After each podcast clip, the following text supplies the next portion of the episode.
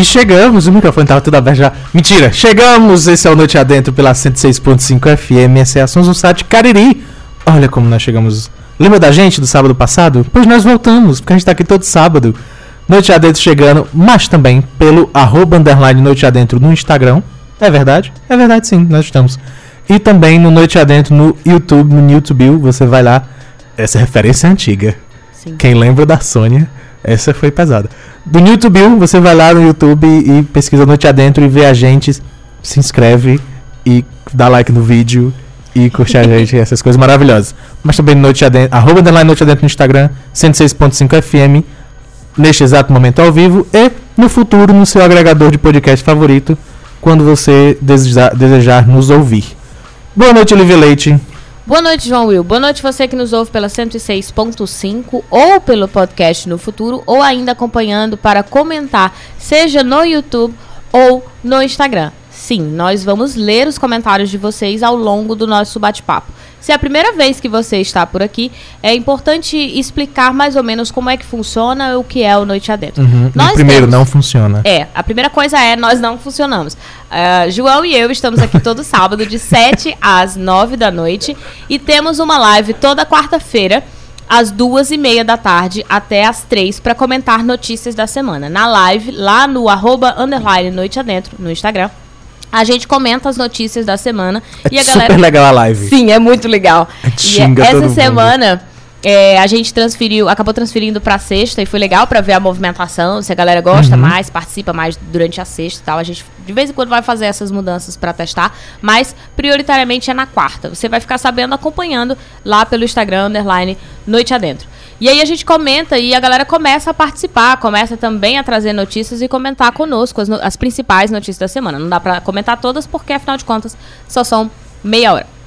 E aí todo sábado a gente tá aqui ao vivo, né? E esse ao vivo ele não é editado, claro, para a posteridade. no ao vivo ele não pode ser editado, mas ele não pode ser editado para a posteridade, por quê? Porque o podcast precisa ser tal qual a gente grava, não é isso, João? Exatamente. Por quê? Conceito. A gente Conceito. decidiu que era assim e está assim a gente até hoje. decidiu, e aí quando a gente não sabe fazer uma coisa, a gente chama de tendência. Exato. E aí a gente decidiu que era mais fácil não Era a ideia, desde e aí o virou um conceito do Noite Adentro.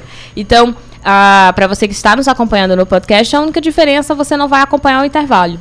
E não pode comentar também. É só isso. É. Né? A parte ruim é que você não pode comentar conosco, mas pode vir participar um outro dia ao vivo, né, com a gente e mandar a sua mensagem pelo Instagram ou pelo YouTube. Sim, nós temos duas horas e são duas horas de bate-papo. Que cansado, hein, João? É cansado duas É horas de bastante, bate-papo. duas horas. é bastante duas horas, Isso, mas não é é. bastante cansado. Nem um pouco. A gente não se cansa. Não. Porque, inclusive, se você não tá assistindo, você tá ouvindo o podcast, tá todo mundo em pé, fazendo polichinelo e conversando. Porque aqui a gente não se cansa. Tem café, a gente trouxe café. Sim. No lugar do açúcar é pó de Guaraná. não é pó de Guaraná, é E- mascava, é só da mesma cor. Justamente pra animar a gente. Porque o programa é assim mesmo. Mas enfim, o que é o programa, o que é o Noite Adentro? A gente já tá com meia hora de programa. Ah, primeiro, boa noite, estagiário, ele não precisa falar nada. É, Ele tá aqui, ele existe. isso. Ah, mas o que é o programa Noite Adentro?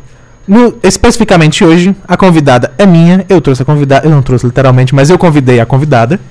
E aí isso significa que Lívia não conhece a convidada. Sim. E por conceito, por ideia, por Tendência. decisão inicial, Lívia fica proibida de pesquisar sobre a convidada, que é justamente para eles conhecerem aqui.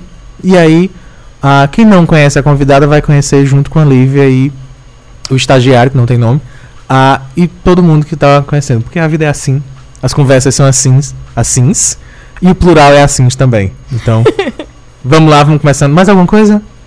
Não, eu Acho acho que... desrespeito é, ao convidado, a, ah, a gente tem, tem que falar do segundo momento. Não são Ah, ok. duas horas falando só com, especificamente com o convidada ou convidado, né, da semana. É, então, dependendo do, do apresentador que convida, o outro não pode ficar sabendo, mas num segundo momento do programa, a gente tem um quadro chamado Isso Não Cai na Prova, que é também o meu canal no YouTube. Então, se você não segue, é mais uma coisinha aí pra você acompanhar, caso interesse, né? É o Isso Não Cai na Prova, tanto no YouTube como no Instagram, tudo isso não cai na prova. E lá a gente tem temáticas diversas sobre vida, sobre questões ligadas ao século XXI e, enfim, vai lá, que é mais fácil de você entender com a quantidade de conteúdos que tem lá.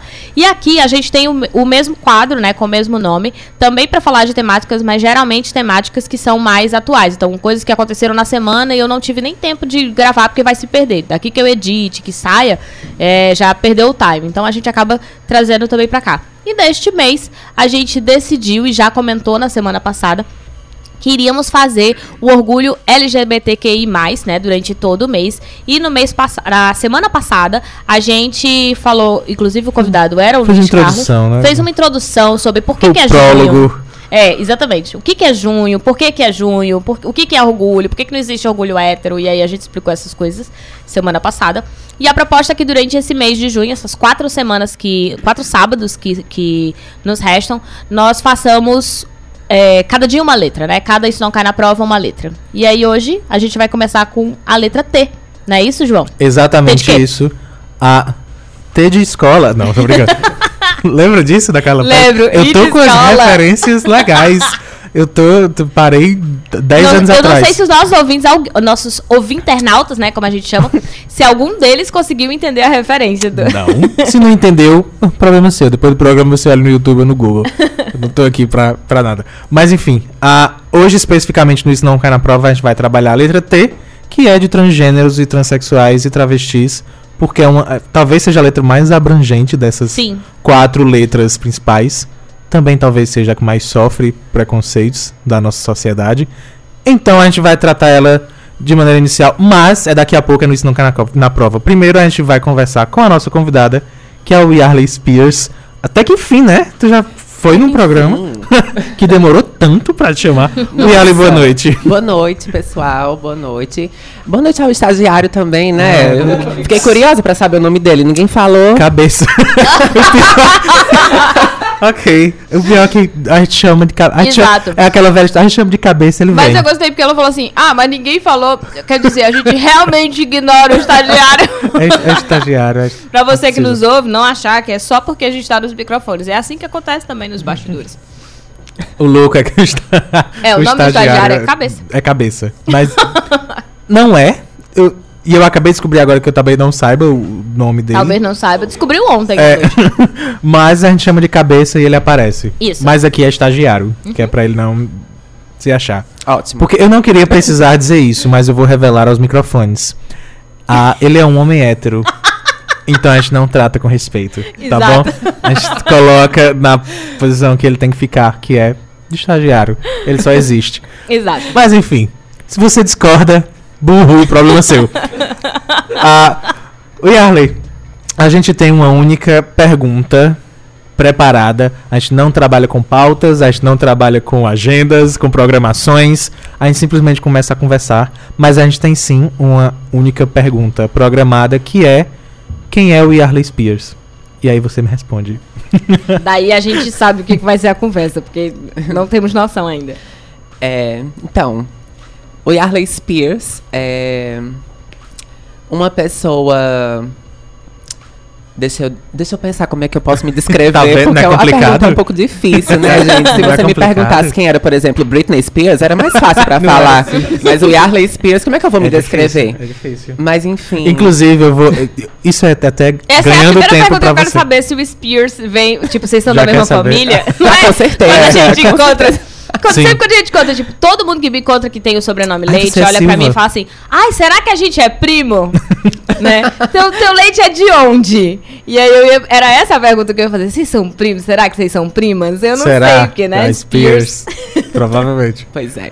Ah, mas antes de responder, eu vou, eu vou ganhar tempo pra você. Ah, ah, eu lembro, a gente conversando pelo telefone, eu, eu fui explicando o programa, eu disse, e aí a gente vai te perguntar, não. Lembra que eu disse isso? Eu não vou dizer qual é a pergunta. Foi. Que é pra descobrir aqui na hora, por motivos de é Mas muito é- mais legal assim. Eu já disse, é tão desesperador quanto. É. Expli- mesmo explicando para os convidados que vêm aqui antes do programa, eles sempre ficam sem saber o que dizer quando chegam na hora do É microfone. Tipo, eu acho que eles não param para pensar antes de vir. Eles, deixam, eles entram muito na onda de só falar quando chegarem aqui. né? É. Vou dar mais um tempinho que enquanto você tá pensando. É, o Yarley, eu vou comentar, ler quem tá chegando aqui, tá? O Rômulo tá aqui. É, acho que é. Eu não sei dizer se é Raine ou Raine. Acho que é Raine. É, Peraí, que tem muita gente chegando na live. Tem o de Souza, Maria Eliette. Ok, tem o Pedro, que eu sei que é o Pedro, porque se eu fosse ler esse arroba aqui, eu nunca que eu ia terminar de ler, ainda bem que eu sei quem é. Elano tá aqui e a Débora também, que já está por aqui. E aí o Pedro, Pedro que já foi nosso entrevistado, né, Pedro Deus, disse assim, a música prévia nem foi um flashback também. A- a- a prévia a é a música que entra antes do Noite Adentro entrar. Que pra quem não ouviu, se você tá no podcast, não tocou, É, foi, verdade, no foi da Madonna, foi Material Girl. E foi. Teve um do Bob Marley também. Foi sim. E aí são duas Mas claro flashbacks. que era flashback. Então, é acho que ele tava sendo irônico, João. Eu espero. Mas vamos lá, quem é o, Ya- o Yarley Spears? Opa, travou a língua. Então, é, o Yarley Spears é uma pessoa que gosta de artes. É, sempre desde criança gostei muito de artes, de dançar, de teatro, de cinema. E aí eu tentei seguir esses. Tentei realizar esses sonhos, né? E consegui, porque eu fiz faculdade, me formei em teatro em 2016. É, sou uma pessoa que gosto muito de estudar, então fiz a especialização também na área da educação infantil. É, eu fiz teatro porque eu gostava de artes, ainda gosto, mas dentro da, da universidade, dentro do curso de teatro, eu acabei me encontrando muito na área da educação. E fiz a especialização em educação infantil. E sou uma pessoa que gosto muito de música, é, gosto, sei lá, de viajar com os amigos, gosto da minha família, enfim, gosto de tanta coisa que é impossível falar agora, assim, sem pensar. Mas é basicamente isso. Gosto de Britney Spears. Ai, gosto de Britney Spears, assim, É. só um pouquinho, sabe? Só um pouquinho. Como, Que qual- quase não cabe no crato. em, que, em que momento houve a decisão de usar o sobrenome? Eu estou Desde quando é eu virei fã. Ah, Desde quando eu virei fã dela em 2000. Eu e- ia dizer isso. assim, Como assim não É, é, o nome não, é- escrito? tipo, não é- não tá no registro, né? Spears. Como não é? Não vem da- né, da, da origem, da, da família, da Ah, árvore mas- genealógica. Antes da Spears, é, eu, eu virei fã de Britney em 2001. 2001. E aí logo eu já. Quando tu nasceu. ado- Hã? Quando tu nasceu, né? Porque 2001, pelo amor de Deus. Não. Quantos anos daqui pra lá, de lá pra cá? Nasci em 91. eu já sou um Ah. pouco velhinha. Chocada. Você que está no. Instagram, chega. aham. Se você não está no Instagram, chega Tá pra ver. Enfim, antes da, da Britney, eu era fã da Avril Lavigne. E aí eu usava o Yarley Lavigne. Ah. Só que é, eu Aí acabei... ela deixou de ser roqueira. Aí É, e isso. acabei me encontrando mais na Britney, né? Uhum. Eu vi que. ah, me vi como se fosse um espelho nela. Vi a essa pessoa que eu quero ser no meu futuro. Ela canta, ela dança, ela joga o cabelo. e é isso que eu quero fazer na minha vida. e aí eu adotei o Spears e até hoje as pessoas me conhecem como Yarley Spears. Desde 2001, ou seja, era um bebê. Porque mesmo Uhum. que tenha nascido você tendo dito que era um, era um bebê, tava começando Mas a é, vida 2001. de verdade. É, de verdade. eu Tô 10 falando, anos, é. 10 anos. Não, 10 anos não tava começando a vida de verdade, era um bebê mesmo. Mas é. Eu ia dizer que tava começando a vida, mas não é. 10 anos era uma criança. né? Ah, mas desde criança que eu gosto muito de música pop. Uhum. A minha mãe é fã da Madonna. Então. Ah, meu pai também! Ah, É. Eu não vou trazer à tona. Se ela quiser, ela fala. Já disse, Vai. meu pai era também apaixonado pela Madonna. Não, minha mãe, minha mãe era cover da Madonna. Ela dançava Madonna. Não, meu pai não chegou nisso tudo. E aí parece que, assim, toda a minha família sempre gostou muito de música pop. E quando eu, eu acho que quando eu tinha oito anos, é, eu vi o meu. O, assisti o primeiro clipe da Madonna que foi Frozen. E aí eu já me apaixonei, né? Assim, ainda gostava de músicas infantis, Uhum. Xuxa, é claro que eu sempre gostei, mas é, minha paixão por músicas internacionais, artistas internacionais, sem- veio desde criança. Com influência da tua mãe. Influência da minha família inteira, família mas inteira. mais da minha mãe, né? Mas os meus tios também, meus primos, todo mundo sempre gostou muito da música pop internacional. Ou seja, tu não foi uma pessoa que durante tua vida teve dúvidas sobre o que tu queria fazer, assim. Não. Porque tu disseste que foi fazer teatro, Uhum. Né? Tipo, ah, eu, eu é isso, eu quero fazer teatro. Ou tu, tu fizeste teatro aqui, na, na região do Cariri? Sim, fiz teatro na. a- cursei teatro na URCA. Uhum. Fiz o curso de licenciatura na URCA. Sendo que antes de eu entrar na universidade, quando eu ainda estava, sei lá, no ensino fundamental, ensino médio, sempre gostei de fazer teatro na escola também. Né? Eu acho que daí já veio a minha paixão por fazer teatro, paixão por palco. Mas minha paixão mesmo é o cinema. Sempre quis muito estudar cinema, porém aqui na região não tem tantas oportunidades, principalmente é, em relação à, à universidade. Então eu teria que estudar fora. Mas como eu gosto das artes no geral, então eu decidi ficar aqui e fazer teatro. Eu acho que foi uma ótima escolha.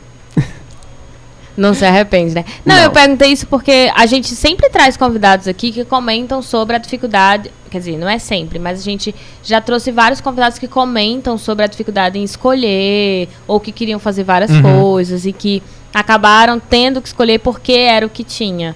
Mas no teu caso não é exatamente isso. Não tinha exatamente o que você queria, mas tinha alguma coisa. Tinha alguma coisa que eu e queria outra, também. você tinha coerência. Sim. Né? A área. Existe uma coerência diária, tipo, ok, não Isso. tem cinema, eu vou aqui no teatro. né? Não é tipo, ai, não tem medicina, eu vou aqui fazer, sei lá, engenharia. É, é, ok, tem um pessoal que vai mais louco. Ah, mas, de fato, é, é- Isso é louco, porque a, a, a gente se conhece como região como bastante repleta de cultura. E ainda assim, o audiovisual, por algum motivo, n- não chegou a esse ponto. O, o próprio curso de teatro na Universidade Regional chegou Também. muito recente. É muito recente, né? É, 2008. 2008. Pois é. E eu hoje, inclusive, aquele leve mexão, ensino a escola para atores no Juazeiro do Norte. Mas ainda assim, é, é uma escola para atores. A gente não usa dos princípios do cinema, a gente não fala tão é, aprofundadamente ah, de roteiro, de cam- A gente fala sobre tudo isso, mas não é o que seria um curso de graduação com 4, 5 anos. Então, que por algum motivo ainda está empancado. E agora ninguém sabe nem se os que já existem vão se manter. Pois é, Então, a Com gente, certeza. Então, imagina. é um problema vem. isso. a Imagina os gente que não vem. sabe nem se os que tem estão mantendo.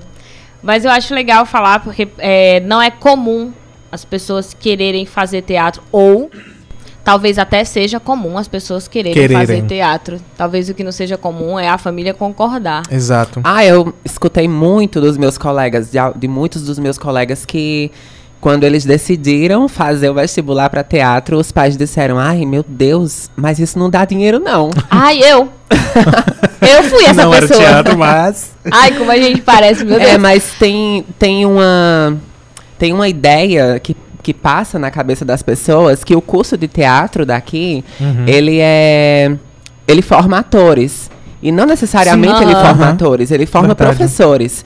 Então, dá dinheiro, porque você vai se preparar para Amiga, professor, assim, as pessoas não vão se convencer por esse argumento, Ai. não importa qual seja depois Não, disso. é, talvez eu tenha me equivocado um pouco. Mas parando pra pensar. Mas não é o que- estereótipo que o pessoal É, faz. parando pra pensar que se o, o curso formasse atores, pra gente tentar um trabalho de ator aqui Uhum. na região, realmente seria muito complicado. Sim. professor já tem mais oportunidades, apesar de que são poucas.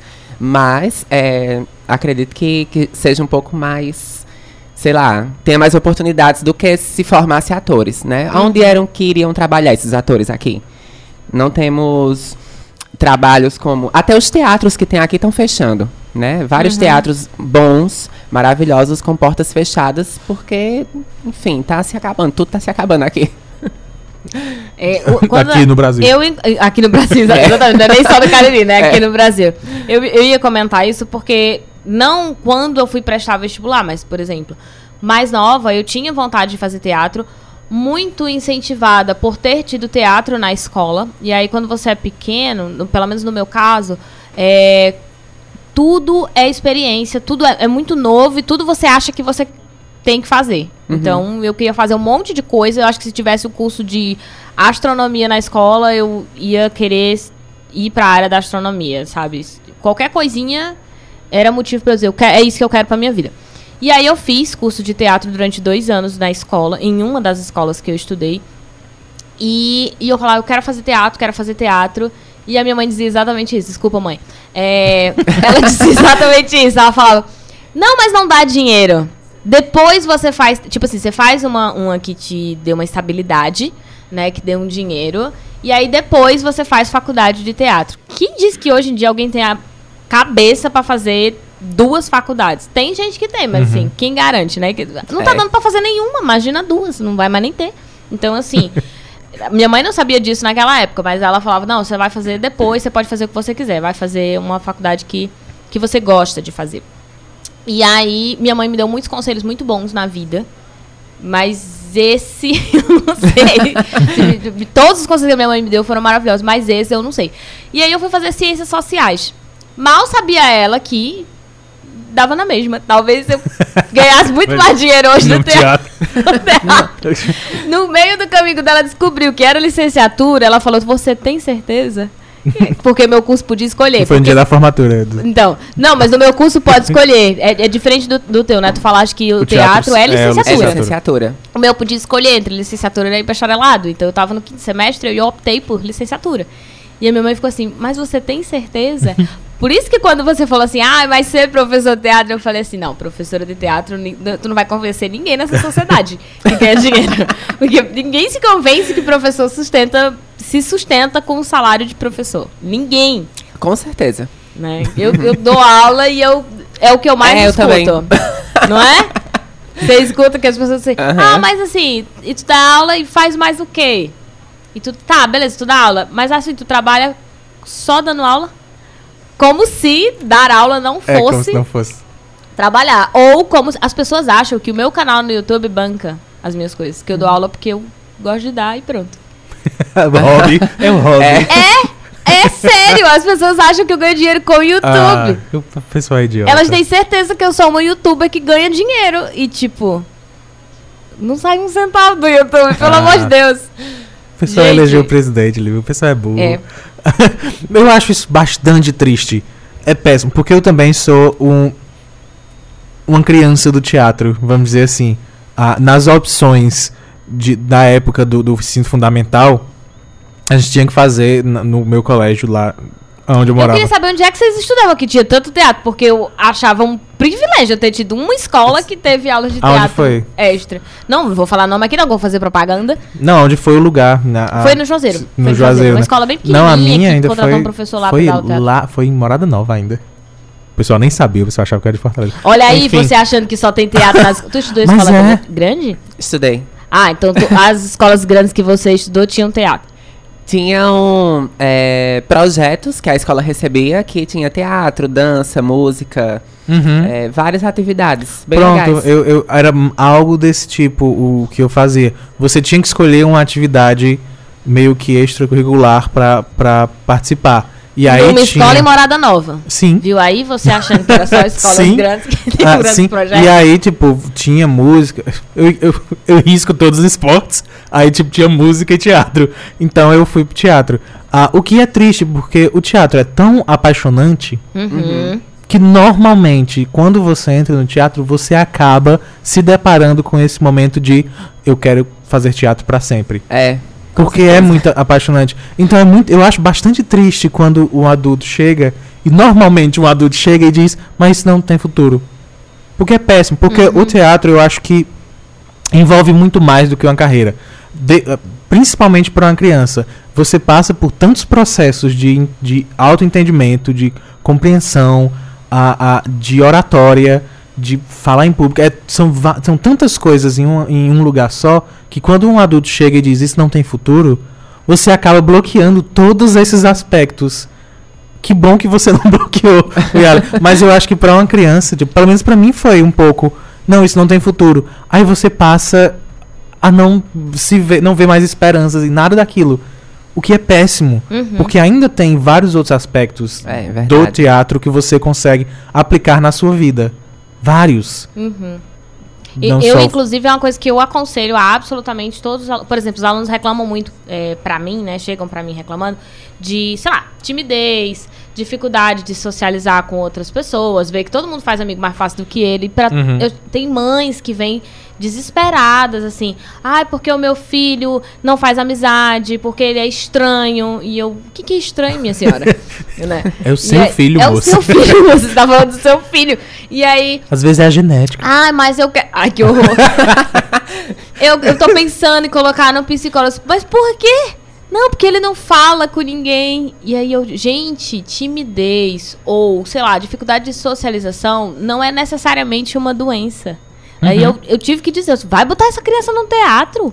Né? E, e as pessoas aqui não sabem onde tem aula. Essa semana, alunos estavam me perguntando onde é que tem aula de teatro? Onde eu posso fazer aula de teatro? Justamente porque eu, eu, eu por ter feito, talvez por- seja porque fiz, mas eu compreendo a dimensão de- do teatro na minha vida, sabe? De poder é, me comunicar melhor, de me posicionar, a questão da postura, de me colocar junto a colegas que eu nunca vi na vida e precisar trabalhar com eles, porque tem isso também Uhum. de você ter que gerenciar conflitos, muitas Uhum. vezes, né? Você aprender a escrever, porque você não, não- quando você está no meio do teatro, dependendo do que você está fazendo no teatro, você aprende a fazer um monte de coisa, Sim. né? Dependendo do curso que você está fazendo. Então, quando eu chego para as crianças e digo, olha, crianças e adolescentes, né? Eu chamo crianças, mas são tudo maiores do que eu. É, façam um teatro. A dúvida é, onde tem teatro aqui? É. A dúvida de muita gente é essa. Onde tem? Onde fazer, onde procurar o teatro. E aí eu sei assim que o BNB coloca de vez em quando uma oficina, não é nem um curso. Uma oficina, é mais para assistir do que propriamente para fazer. Mas se vocês souberem, vocês podem fazer a divulgação. João, por favor, de novo divulga aí, Escola de Ah, Atores. tem a escola de atores em cena no Juazeiro. A, a turma é, ocorre durante um ano, a mesma turma. Ainda dá tempo de entrar. E nesse caso específico, a gente está falando de atuação para cinema e TV. Então, a gente vai focar em planos e câmeras. E aí, no final de tudo, a gravação de um longa-metragem. Você pode procurar em cena nas redes sociais. Procura Chayne Alencar nas redes sociais, que é a nossa coordenadora. E aí você vai lá nas postagens delas e, e, e elogia e diz que foi a gente que mandou. Mas vim por causa do Noite Adentro. É, vim pelo Noite Adentro. Mas, mas é muito interessante, principalmente. Eu, eu, eu trabalho mais na parte de roteiro, eu não atuo tanto. Mas é isso, isso tudo, é, é um, mundo, um mundo tão gigantesco e tão empático, porque é literalmente, no fim das contas, um exercício de se colocar no lugar de alguém e tra trabalhar com aquela pessoa. Isso é tão importante, especialmente hoje. Isso é tão importante. E aí seria muito importante para as nossas crianças já aprenderem um, po- um, um pouco. é, o Yarley, tu sabe algum que tenha para indicar? Algum, Aqui na, na, alguma na escola? É. Não. Não precisa ser escola específica de teatro curso. ou curso. Eu conheço muitas escolas de balé, mas Sim. escolas Balé de também. teatro por aqui, né, eu acho que a Varanda das Artes é uma Sim, que é aqui no Crato. é aqui no Crato. Não, aqui é uma casa cheia de glitter. Isso. Aqui, eu, eu prestei atenção porque tinha muito glitter. E eu falei, gente, o que é isso? Uma casa com glitter? Que tinta é essa? E aí me chamou a atenção. Eu falei, ah, acho que. Só que eu não lembrava que era esse o nome, Varanda das Artes. É, É. ali na rua. Não sei se é a Rua da Vala. A gente vai Fica próximo ao Colégio Diocesano. É? É. Pronto, Varanda das Artes, se estiver nos ouvindo, chega aqui pra gente conversar. É, eu acho importante a gente dizer, já que temos talvez só esses do- essas duas opções aqui na região do Cariri, das pessoas também, né, de repente donos de escola ou pessoas que trabalham com cursos, de perceber a importância de projetos como esse no desenvolvimento das crianças. Porque Sim.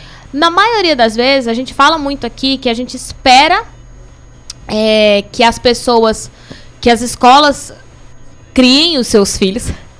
Mas a realidade é que na escola os filhos têm a oportunidade de ver muita coisa. Né, de conviver Uhum. com muita gente, de aprender a, a, a conviver com o diferente, a resolver questões de maneira diferente, porque não é como você resolveria na sua casa, a conhecer coisas diferentes e ter experiências diferentes para descobrir suas próprias habilidades. Que é o que você descreveu, né? Que Isso. aconteceu com você, que você Uhum. descobriu. Tudo bem que sua mãe já ajudava bastante, Sim. que eu acho que se você não tivesse tido teatro na escola, você tinha descoberto de todo jeito que essa sua mãe, né? Que era seu caminho, mas é uma exceção. É, é verdade. Na maioria das vezes é dentro de Uhum. casa.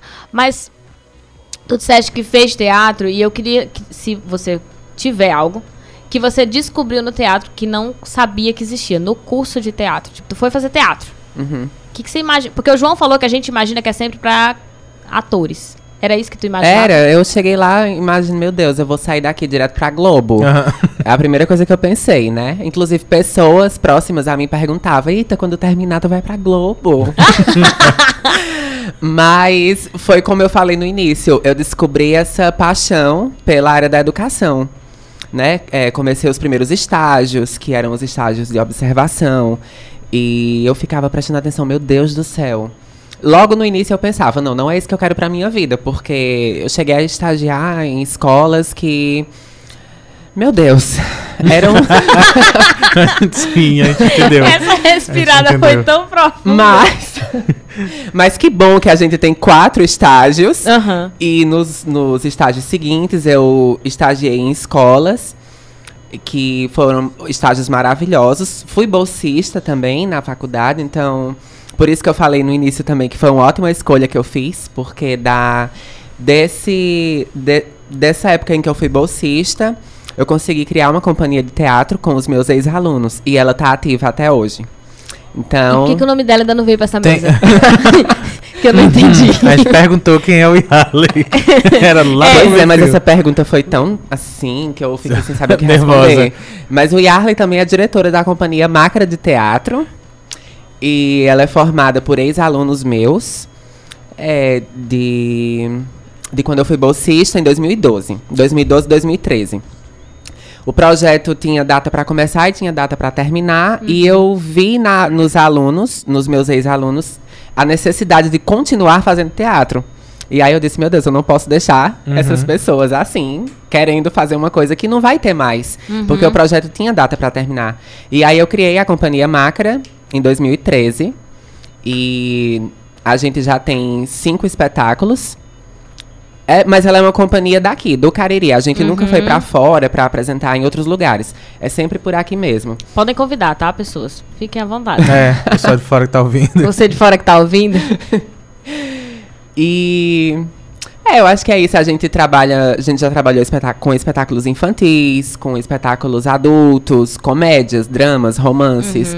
Então a gente vai É, e quem sabe depois desse projeto desenvolvendo, ela não, vai querer, ela não vai querer fazer umas seleções, aí abre umas bolsas pro povo, não é? Então. De repente Então, uns povos crescendo. aparecerem. Então, Tem aí- espetáculo chegando, inclusive. tem espetá tem reestreia, na verdade, né? Ó. Olha o, o que ela ia deixar passar. É, pois é. Cadê os nomes? Põe o nome nessa mesa. Oxi. Então, é a- inclusive eu acho que as meninas estão ouvindo. É bom que estejam. É bom que esteja É, mesmo. Eu disse, a elas, eu disse a elas antes de sair. Não, não foi antes de sair de casa, mas eu disse ontem. Se vocês não escutarem o programa, eu vou colocar vocês pra fazerem um monólogo com o texto que eu vou pegar do Google. então vocês escutem o programa. Então eu Aham. espero que elas estejam escutando. Vai ter um quiz. Mas enfim, é, a gente estreou no ano passado, em agosto do ano passado, o espetáculo Mulheres, que é um espetáculo que fala sobre vários temas, sobre o feminicídio, sobre racismo, sobre estupro, sobre a transfobia, sobre várias coisas. E é um espetáculo muito tenso e a gente circulou com ele até o final do ano passado, só que agora a gente decidiu fazer a reestreia dele para fazer as últimas apresentações. Então, dia 17 agora, na próxima daqui a duas segundas-feiras, vai ter mulheres no Sesc Crato com entrada gratuita às 19 horas. E você ia Repetindo, deixar pois é. passar isso. Repetindo. Repetindo, peraí, devagar. Pegou a- aí a caneta, pegou seu celular. Seu celular não, que você tá na Sesc live. aqui então... do Crato. Isso, Sesc, Sesc Crato. aqui, Crato. pertinho da gente. Vamos lá. Sesc Crato, é à noite? Isso, 19 horas da 19 noite. horas. Gente, todo mundo já saiu do trabalho, dá tempo. É. 7 horas da noite. Espetáculo Mulheres. Ele vai ser apresentado em formato de ensaio aberto. Então a gente não vai cobrar entrada, vai ser totalmente gratuito, porque a, a gente quer ma tá mais fazendo mais para divulgar mesmo, porque a gente já circulou com o espetáculo. Então a gente tá mais, não, vamos encerrar esse ciclo, porque já tá vindo outro espetáculo também, um novo espetáculo da Macra. E é a classificação de 16 anos. Menores Ah, de pronto. 16 não podem entrar. Muito importante. Estão ouvindo, né, gente? A gente coloca classificações etárias. Não então, se você existe. vê uma criança lá, a responsabilidade é dos pais, gostaríamos de dizer. Para ninguém tá querendo boicotar depois o Sesc Crato com. É verdade. Exato, mas é porque o pessoal. A gente, pessoal é infelizmente, tá tendo que falar isso. Uhum. Né? Porque as pessoas. Ai, mas porque no museu tinha uma criança lá pegando num pênis? não sei o quê." Filho, eu tenho certeza que na porta do, do museu tinha dizendo qual era É, com a classificação certeza. indicativa. a, né, a, a classificação indi- indicativa. Assim Estamos aqui como- re- reafirmando, é 16 anos. Se você não tem 16 anos, não apareça lá. Ou então, peça pra papai e pra mamãe. Uhum. E Mas aí, assim, como, porque, por exemplo, você. a gente tá falando de coisas onde você vai até. Mas na sua Aham. casa, no ligar da televisão, cada programação daquela vai ter uma classificação indicativa antes. É só você olhar. Tudo que você faz é de sua É. responsabilidade. Ah, e de você que tem menos de 18 exato, anos, é dos seus pais. Isso. né? Eu conheço Que é claro, é alunos, e eu vou falar que são alunos porque eles falam mesmo, eles dizem assim, 14, 13 anos, que eles dizem assim, ah, meu pai não liga. Eu já assisti essa série, porque eu não posso comentar Uhum. certas séries de sala de aula que eles trazem muitas vezes. E aí eu falo, essa série não tem classificação indi- indicativa para ser discutida nessa turma. E aí eles dizem, ah, mas a gente assistiu, porque eles nem percebem, Uhum. Né, que tem a, a, a indicação lá. Aham. E pra eles é só clicar e assistir. E aí eu tenho É. que explicar por que, que eles não podem assistir, que é pra ver se eles criam maturidade pra não fazer isso sozinhos, quando estiverem sozinhos, deles mesmos identificarem e eles verem a classificação e eles não assistirem porque eles não têm maturidade pra assistir aquilo. Agora eu tenho que explicar pra eles o que, que é não ter maturidade, porque só dizer pra eles assim, você não tem maturidade não é suficiente. Alguns alunos falam que não assistiram, que viram depois a classificação, que perceberam e não assistiram porque compreenderam. Certamente outros continuam assistindo, mas aí não é mais minha responsabilidade. Enquanto Uhum. professora, É. minha responsabilidade foi orientar e eu expliquei o que, Você que fez é. a sua parte. Eu fiz a minha parte. Na verdade, não era nem minha parte. Era, na- pois é, eu já ia dizer, não era bem. Não era bem sua minha parte. Você contribuiu. Né? Eu contribuí, fui Foi- lá e expliquei, ó, você Foi não com tem um coração condição, bondoso isso, né? porque não era. Exatamente. Preocupada com a, com, a, com a criança e com o adolescente. Então, sim, gente, o espetáculo é para acima de 16 anos, dia 17. Isso, dia 17. É uma segunda- segunda-feira. 17 na segunda-feira, tá?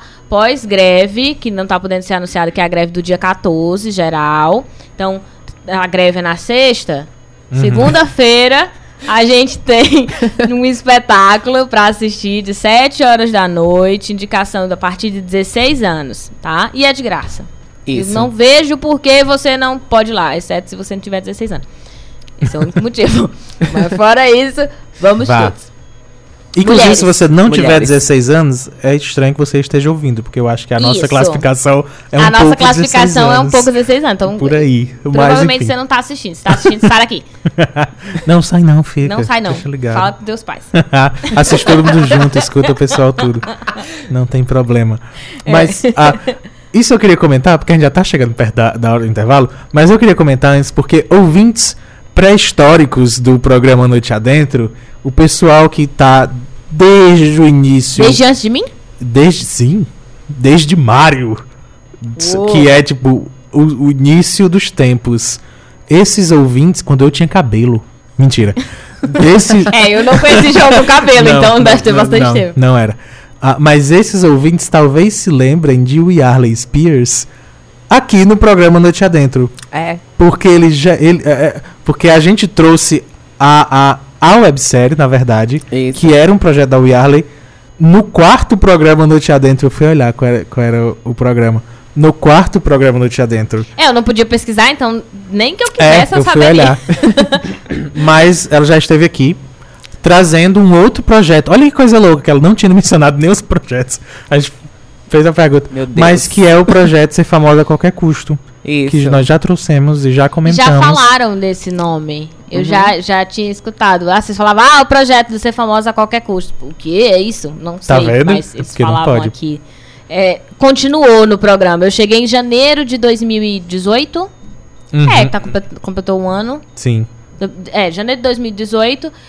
E eu não tinha ficado sabendo disso, mas ainda ecoava nas noites do Noite Adentro, né?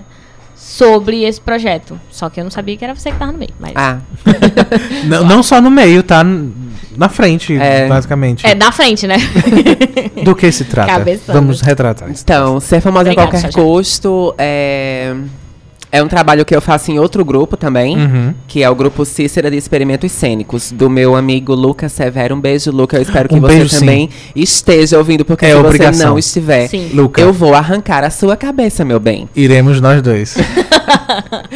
Pois é, ainda mais Mas se tô não estiver ser ouvindo, famosa. não tem desculpa, porque vai ter podcast e ele pode ouvir no podcast. É. Sim. Então, meio que ele diga Tá assim, depois. ah, eu perdi porque eu tinha um aniversário pra ir. Tem nada não, tem o podcast. Foi bem específico. Acho que alguém tinha um aniversário pra ir e veio pra cá. Foi bem. Não, na verdade, eu acho que ele não tá. é, não tá ouvindo, nem tá assistindo, porque eu acho que ele tá vindo pra cá, né? De Iguatu. Ah, aham. Porque eu, eu acho que ele vai aparecer lá em casa hoje, mas tudo bem, vou esperar. então, é o Ser Famoso a Qualquer Custo é desse grupo, Cícera de Experimentos Cênicos. É um grupo também que foi formado ainda na universidade, que ele criou para trabalhar com espetáculos como que fala sobre é, relações homoafetivas. Tem é, trabalhos de comédia também, tem vários trabalhos bem legais. Uhum. E um desses trabalhos é o Ser Famosa a Qualquer Custo, que é a história de duas amigas, é, Pandora e Claudete, que elas querem ser famosas a qualquer custo. Então elas estão por dentro de tudo, elas fazem testes, elas fazem é, tudo que aparece, só que como elas são bem atrapalhadas, elas acabam estragando tudo e não conseguem nada.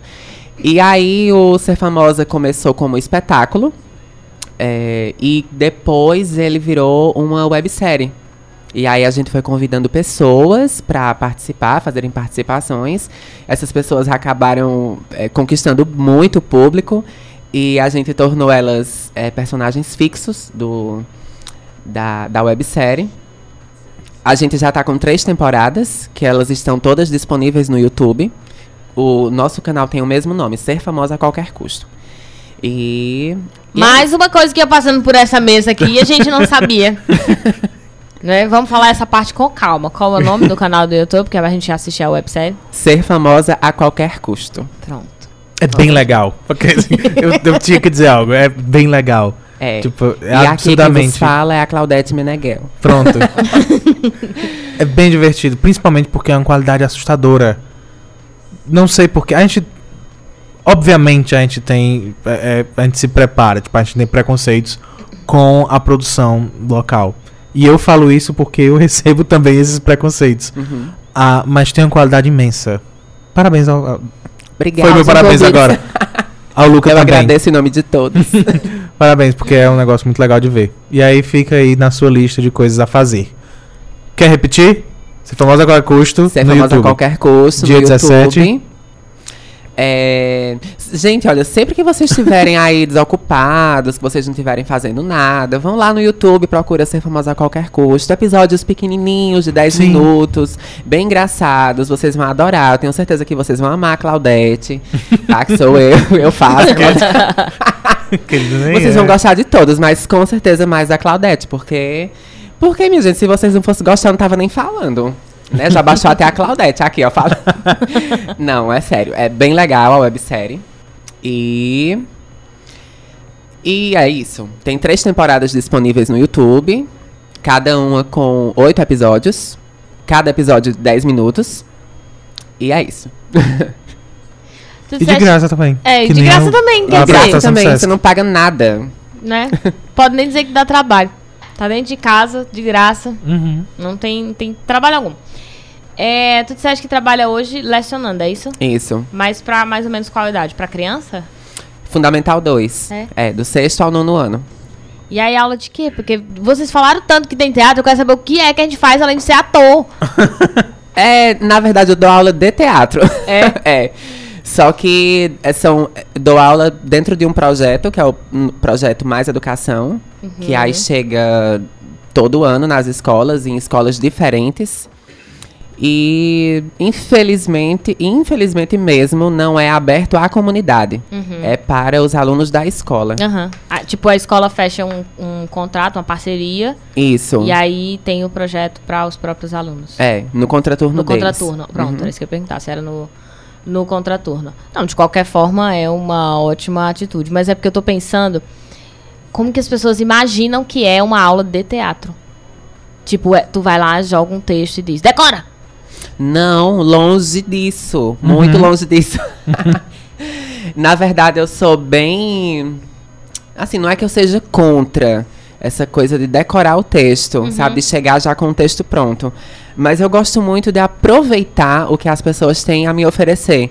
Né? Todo mundo pode usar a sua criatividade, pode usar a sua imaginação e todo mundo sabe, sabe interpretar. Então eu deixo sempre livre, bem livre mesmo, para que as pessoas eh, façam improvisações, que me tragam coisas delas. Inclusive, a minha monografia na, no curso de licenciatura em teatro foi sobre o trabalho, construções de, de cenas teatrais a partir da memória dos atores. Ou seja, eu não chegava já com um texto pronto. Eu criava esse texto a partir das memórias que os atores me traziam. Memórias deles, da infância, da adolescência. Então, eu- é basicamente isso que eu faço nas escolas também. E é basicamente isso que eu faço na minha companhia de teatro. Na minha companhia eu já sou um pouco mais rigorosa. Aí eu tenho que puxar na orelha dos meus atores e atrizes. E tem um momento que eu tenho que chegar com o texto pronto mesmo e dizer assim, gente, decora. Decora, senão eu vou arrancar a orelha de vocês. É porque faz parte também, né? É. É algo é necessário, não tem como fugir disso. Aham. É verdade. É, é que eu pergunto assim, ó, o Pedro tá colocando aqui, eu sempre quis saber isso mesmo. Porque a gente não tem noção de como é. E aí ele colocou, quando eu estudava na escola e não tinha artes. Né? E aí, artes, o que são artes? Ah, ok. É, assim, a quantidade de pessoas que não tem ideia, que acha que a disciplina de artes, por exemplo, e aí eu tô falando da disciplina mesmo, você falou que é um projeto no contraturno, mas tem a disciplina de artes, Tem. não é? Para o fundamental. E aí a, a- a maioria acha que é ficar pintando Uhum. que o professor vai lá, passa um papel pra você pintar, ou lembra que fica colando coisa e não tem noção do quanto aquilo é importante pra construção pessoal, né, socioemocional, de tudo que é pensado por trás, porque quando você me diz, eu uso as memórias dos meus alunos, você não tá trabalhando só um texto, né? Uhum. Você está trabalhando com a possibilidade deles se encontrarem com as próprias emoções, se Isso. conectarem com as próprias emoções, com as próprias memórias. E a partir da, da, da compreensão da memória deles, compreender quem eles são. Porque são parte de, de suas memórias que fazem. Quer dizer, na verdade, todas as nossas memórias fazem quem nós somos. Isso. Então, é, é um processo muito mais profundo do que chegar com um texto que tá pronto e dizer: toma, você é personagem tal, tal, tal, e vai, faz, grava. Porque assim. Eu tô, inclusive, forçando. Porque, na verdade, eu tô forçando mesmo, porque eu sei que tem boa parte do nosso público que não tem ideia do que é uma aula de teatro. Né? Eu tô forçando porque a maioria das pessoas que eu conheço vão pensar que para, sei lá, eu vou encenar, é só eu chegar, cada um decora uma fala, todo mundo faz de qualquer jeito. E não tem, tem uma postura, tem um lugar que você não pode virar Ai, de tem- costa. Tem, muita coisa, tem trabalho de corpo, tem trabalho de voz, Mas é. né? Tem muita coisa por trás disso tudo. Tem muita coisa por trás do que a gente assiste no palco. As pessoas Uhum. acham que é, que o teatro é aquilo ali. É só aquilo que a gente está assistindo. Não é. Tem, tem- a gente estuda sobre iluminação, estuda sobre sonoplastia, sobre figurino, sobre maquiagem. Estuda sobre tanta coisa que eu acho que os quatro anos, por exemplo, os quatro anos da- do curso de licenciatura são poucos Uhum. pra para tanta coisa que a gente tem São que só aprender. introdutórios, né? Tipo, É. tá aqui, isso aqui começa, a- eu te dou a brecha do, do, do mundo, assim, da fechadura e abre a porta e Pois vai. é. Mas eu É acho, tipo eu, acho, eu acho que essa ideia talvez venha até da, da. Eu vou falar, da maneira errada que algumas escolas abordam. E aí eu Sim, não porque não culpo tem de profissional fato. formado. Exato, e é aí vai eu fazer? não- nem, talvez nem culpo de falar da escola, porque até é o que os certos pais exigem. Porque Uhum. como, no fim das contas, ah, muitos dos pais nem se importam com o que é que os filhos de fato estão fazendo, a, a gente já provou isso? Nem o que é que eles estão assistindo. Quanto mais o que eles estão fazendo na escola, ah, que o que eles querem, no fim, é só uma peça no fim do ano para poder tirar foto. Uhum. Uma apresentação final. E aí não há de fato a preocupação com o que o teatro deveria ser. Que é isso tudo. Das duas maneiras. Se você, tecnicamente falando, é iluminação, é cenário, é figurino, é maquiagem, é roteiro, é escrita, ah, mas também de, de de uma perspectiva mais subjetiva, é autoconhecimento, é estrutura de corpo, Isso. é, é, é posição na sua. Você entender o seu corpo e o seu lugar, o lugar do seu corpo no mundo. É coordenação, é voz. Ou é coordenação. Exato. Eu acho que essa- É tudo isso. é, é muita coisa sendo trabalhada de uma maneira que a gente nem percebe. E Uhum. aí, quando a gente vê só o resultado final, às vezes é só o que certos pais querem, acaba também perdendo Uhum. A essência. Ah, o arroba Lívia, Lívia aqui disse assim: sua websérie é maravilhosa. E aí colocou uma carinha com dois coraçõezinhos. Lívia. É. Li, que Lívia. Tá escrito R, é, rib.lívia. É isso. Que é maravilhosa. E Pedro completou dizendo: fazer arte, entre aspas, era sinônimo de traquinagem. Quando na verdade era uma das formas de subverter paradigmas. Mas é, É verdade. é sim. Faz você. Tudo que faz você pensar é subverter um pouco. É. E no teatro a gente é obrigado a pensar. E tudo que faz você pensar, às vezes cansa. E tudo que faz você pensar, o povo vai ficar com raiva de você. Uhum. Faz a gente pensar e faz a gente criar, faz a gente ter ideias novas. É, o objetivo é esse. A gente tá pensando e se colocando no lugar de pessoas e tentando entender outras perspectivas e outros raciocínios, criando e desfazendo e criando de novo. Então, é sim. É fazer arte. É. Nesse sentido, É. sim. É verdade. Se você não for pra uma escola de arte, vá assistir peças. Pelo menos, Vá, é. vá no dia 17, é, 7 horas da noite. 17. Assistir o espetáculo Mulheres, de graça. Uhum. Vá, vá pra lá, vá eu pra ainda não outros- sei, eu ainda não tenho certeza se a gente vai fazer um. A gente sempre faz um debate no final do espetáculo. Eu não tenho certeza se no dia 17 a gente vai poder fazer esse debate, Uhum. porque tem um limite de horário que a gente pode ficar no SESC. Aham. Mas é, provavelmente ha- haverá um tempo, debate, né? n- mesmo que seja pequenininho de meia hora. Porque é bom também que as pessoas falem, deem sua opinião, né? Depois que assistirem o espetáculo, depois de verem todas aquelas cenas, se posicionarem, falarem o que elas acham. E pelo tema que você falou, não é uma, uma peça que a gente vai sair e esquece. É uma coisa que mexe com o que você pensa, com como você constrói o mundo. Então, você vai sair pensando algo sobre. Vai sair pensando algo e eu gosto também, eh, como eu falei agora, né? Eu gosto um pouco de mexer com a memória também das pessoas. Então é possível também que hajam cenas que toquem a, a memória, mexam na memória de algumas pessoas, porque são coisas bem particulares, bem pessoais. É, inclusive tem cenas que são eu criei essas cenas a partir de relatos que eu ouvi, de relatos reais de, de que aconteceram com pessoas. E tem uma, teve uma colega minha que foi assistir na estreia no ano passado. Ela disse que foi a primeira vez que ela assistiu uma peça de teatro na vida dela e ela não imaginava que ia sair de lá tão impactada como ela saiu. Porque ele mexe muito, sabe? Com a- todas as cenas tem alguma coisa assim que, que mexe com as pessoas. Então ele é muito forte mesmo. É, a gente, é importante a gente precaver, porque às vezes pode disparar até um gatilho, né? A gente Isso. não sabe que situação essas mulheres que vão estar lá, né, podem de repente Talvez se nem elas saibam. Nem elas saibam. Então, assim, é outro detalhe importante sobre o teatro. É, Teatro é político também, é. né? O teatro também é para falar sobre a realidade social, também é para falar sobre as nossas vidas. Quando você fala que traz as memórias, falar sobre as vidas sociais, não só dos seus alunos. Olha, você né? acabou de falar o nome do nosso novo espetáculo. Que bom. Ok. que foi, é, foi programado isso? que é vidas. olha aí, foi programado. Mas foi ele é só pro próximo ano, tá, gente? Por enquanto é mulheres. Foca em mulheres. É, por enquanto mulheres, depois a gente vai pro capítulo Vidas, que é o Isso. espetáculo Vidas. Então, mas porque de fato é o papel, foi inicialmente o papel do teatro, né? Ele surge pra isso, ele surge pra falar da realidade das pessoas, né? De, de, de maneira às vezes debochada, às vezes crítica, mas enfim, pra falar. Ou pra rir ou pra chorar, foi feito para falar das nossas realidades, para que pensemos as nossas próprias realidades. Então, é uma forma de arte também da gente se identificar, da gente se encontrar, da gente reavaliar quem a gente é e, como disse o João, onde a gente se coloca no mundo, quem a gente é, Sim. o que a gente faz no, no mundo, né? Uhum. Então, pessoas assistam. Teatros são maravilhosos. Assistam.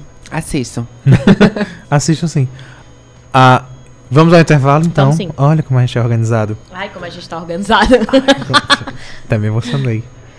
Mas vamos lá, a gente vai pro intervalo muito rápido. Isso. Daqui a pouco a gente volta. É rápido mesmo, viu? São três tá no, minutos, Se você acho. tá no Instagram, fica. Fica aí. se você Leva o está no rádio, fica também. Leva o Sim. rádio contigo. Se for Sim. aquelas caixas grandes, leva também. Aumenta o som e vai beber água, É. vai ouvir o resto. É o tempo apenas disso. E volta porque a gente tem isso não cai na prova daqui a pouco. Isso, e aí o isso não cai na prova, a gente tem que falar que- que é orgulho trans. A gente vai falar Sim. hoje sobre orgulho trans. Eu não vou falar muito, porque, né, temos alguém aqui que pode falar bem melhor do que eu. Então a gente vai aproveitar essa oportunidade, não é todo sábado, né, que a gente tem o Yarley Spears aqui pra gente. Inclusive, já que ah, quando a gente fala que a gente vai debater orgulho trans, se isso mexe em você que tá ouvindo de alguma maneira, é uma razão pra ficar. Isso. Porque esses dias, eu, eu gosto disso. Ah, já não vai conseguir o horário. Eu gosto disso, porque esses dias uma certa ah, empresa fez o- um, ah, um, comercial, não sei se vocês viram, um banner de... Começaram a subir coraçõezinhos de- no Instagram, preciso avisar. Ai, Jesus. Ah, ah, fez um- uma propaganda de Dia dos Namorados com um casal gay, eram dois homens. Ah, e o pessoal reclamava. Eu vi pessoas reclamando, inclusive aquela boa e velha. Olha, eu não sou homofóbico, mas. Aquele antigão, Aquele essa mas frase, bem é o chato, mais né? legal. E é isso que eu digo. Se você olhou e te incomoda, é bom que você tente entender por que é que incomoda. Então, quando a gente diz que vai debater orgulho trans, é bom que se mexe com você de alguma maneira, entenda. E aí é obrigação sua ficar pra saber, de maneira positiva ou de maneira negativa, por que que mexe com você. Então, fica por aí, é absurdamente rápido e a gente volta já já.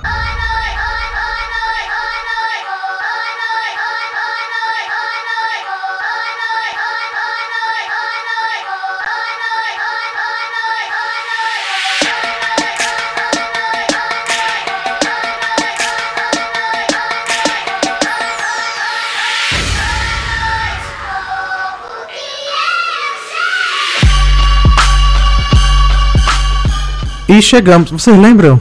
Era a gente que tava nesse instante aqui. Que a gente falou que ia voltar. Voltamos! Esse é o Noite Adentro pela 106.5 FM, ações do site Cariri. Mas também ao vivo pelo YouTube Noite Adentro.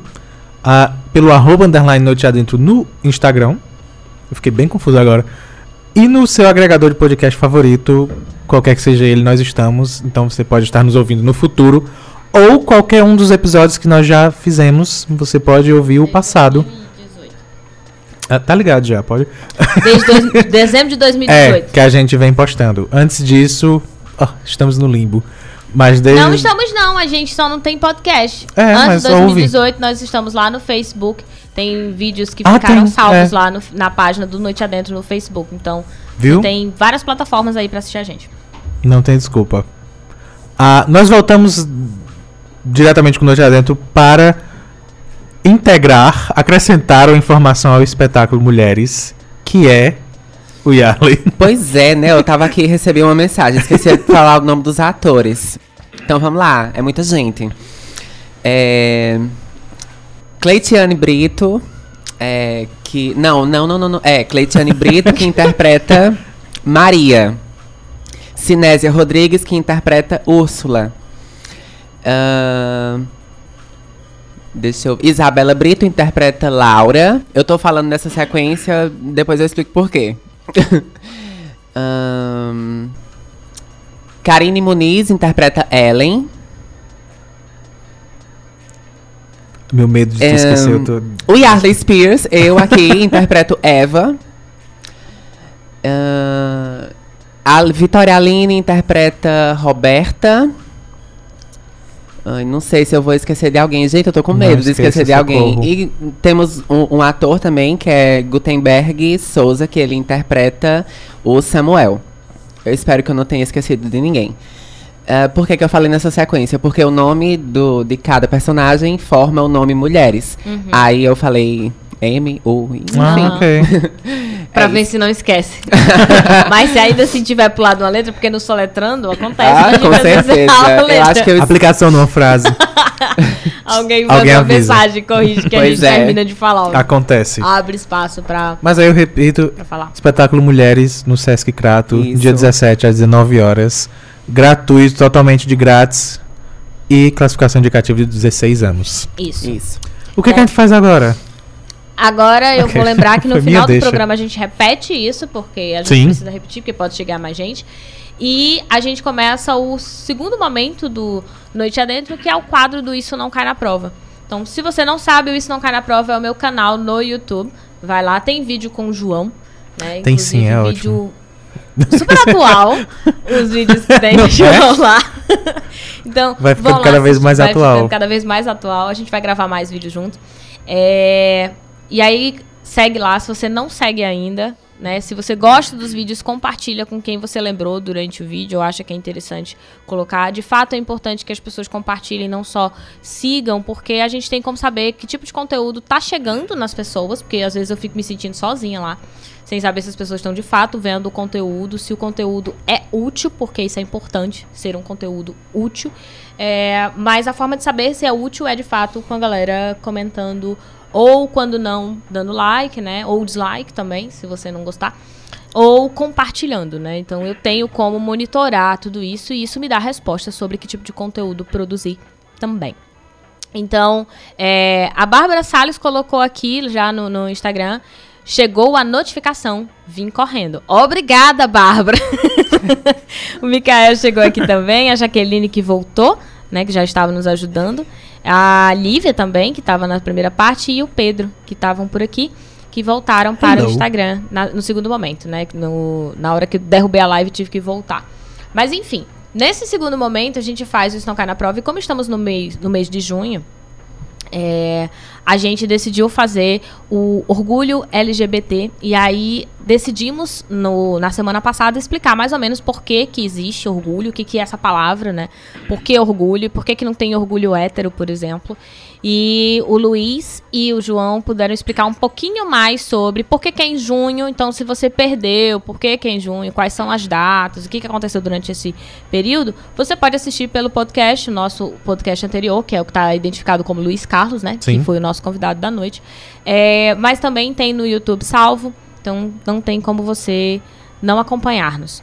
É, além disso, hoje a gente vai começar com a primeira letra. Na verdade, não é a primeira letra da, Da sequência. da sequência, mas é a primeira letra que a gente escolheu, certo? Ou a primeira letra que deu certo, mas enfim, é uma letra, certo? Que é o T que o João já falou na primeira parte, que engloba aí diversas características, né? E aí, como nós estamos aqui com a Yarley, é, eu tinha antes dito ao João que eu tenho um receio muito grande de falar sobre a temática porque eu não tenho nenhuma dessas letras. Uhum. Eu não componho. Então, se eu não componho, eu não vejo sentido. Eu posso falar como pesquisadora? Posso.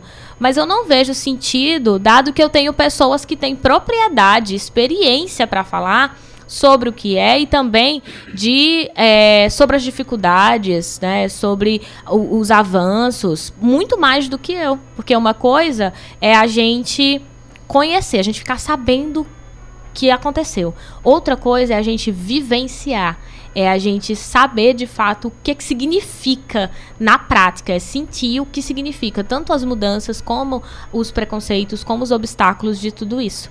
Né? Então, quando a, a Yarley já vinha pra cá, ela já era uma pessoa que estava selecionada, o João já tinha me dito isso pra, pra gente chamar aqui pro Noite Adentro, mas a gente queria que essas pessoas também viessem pra cá para esse segundo momento.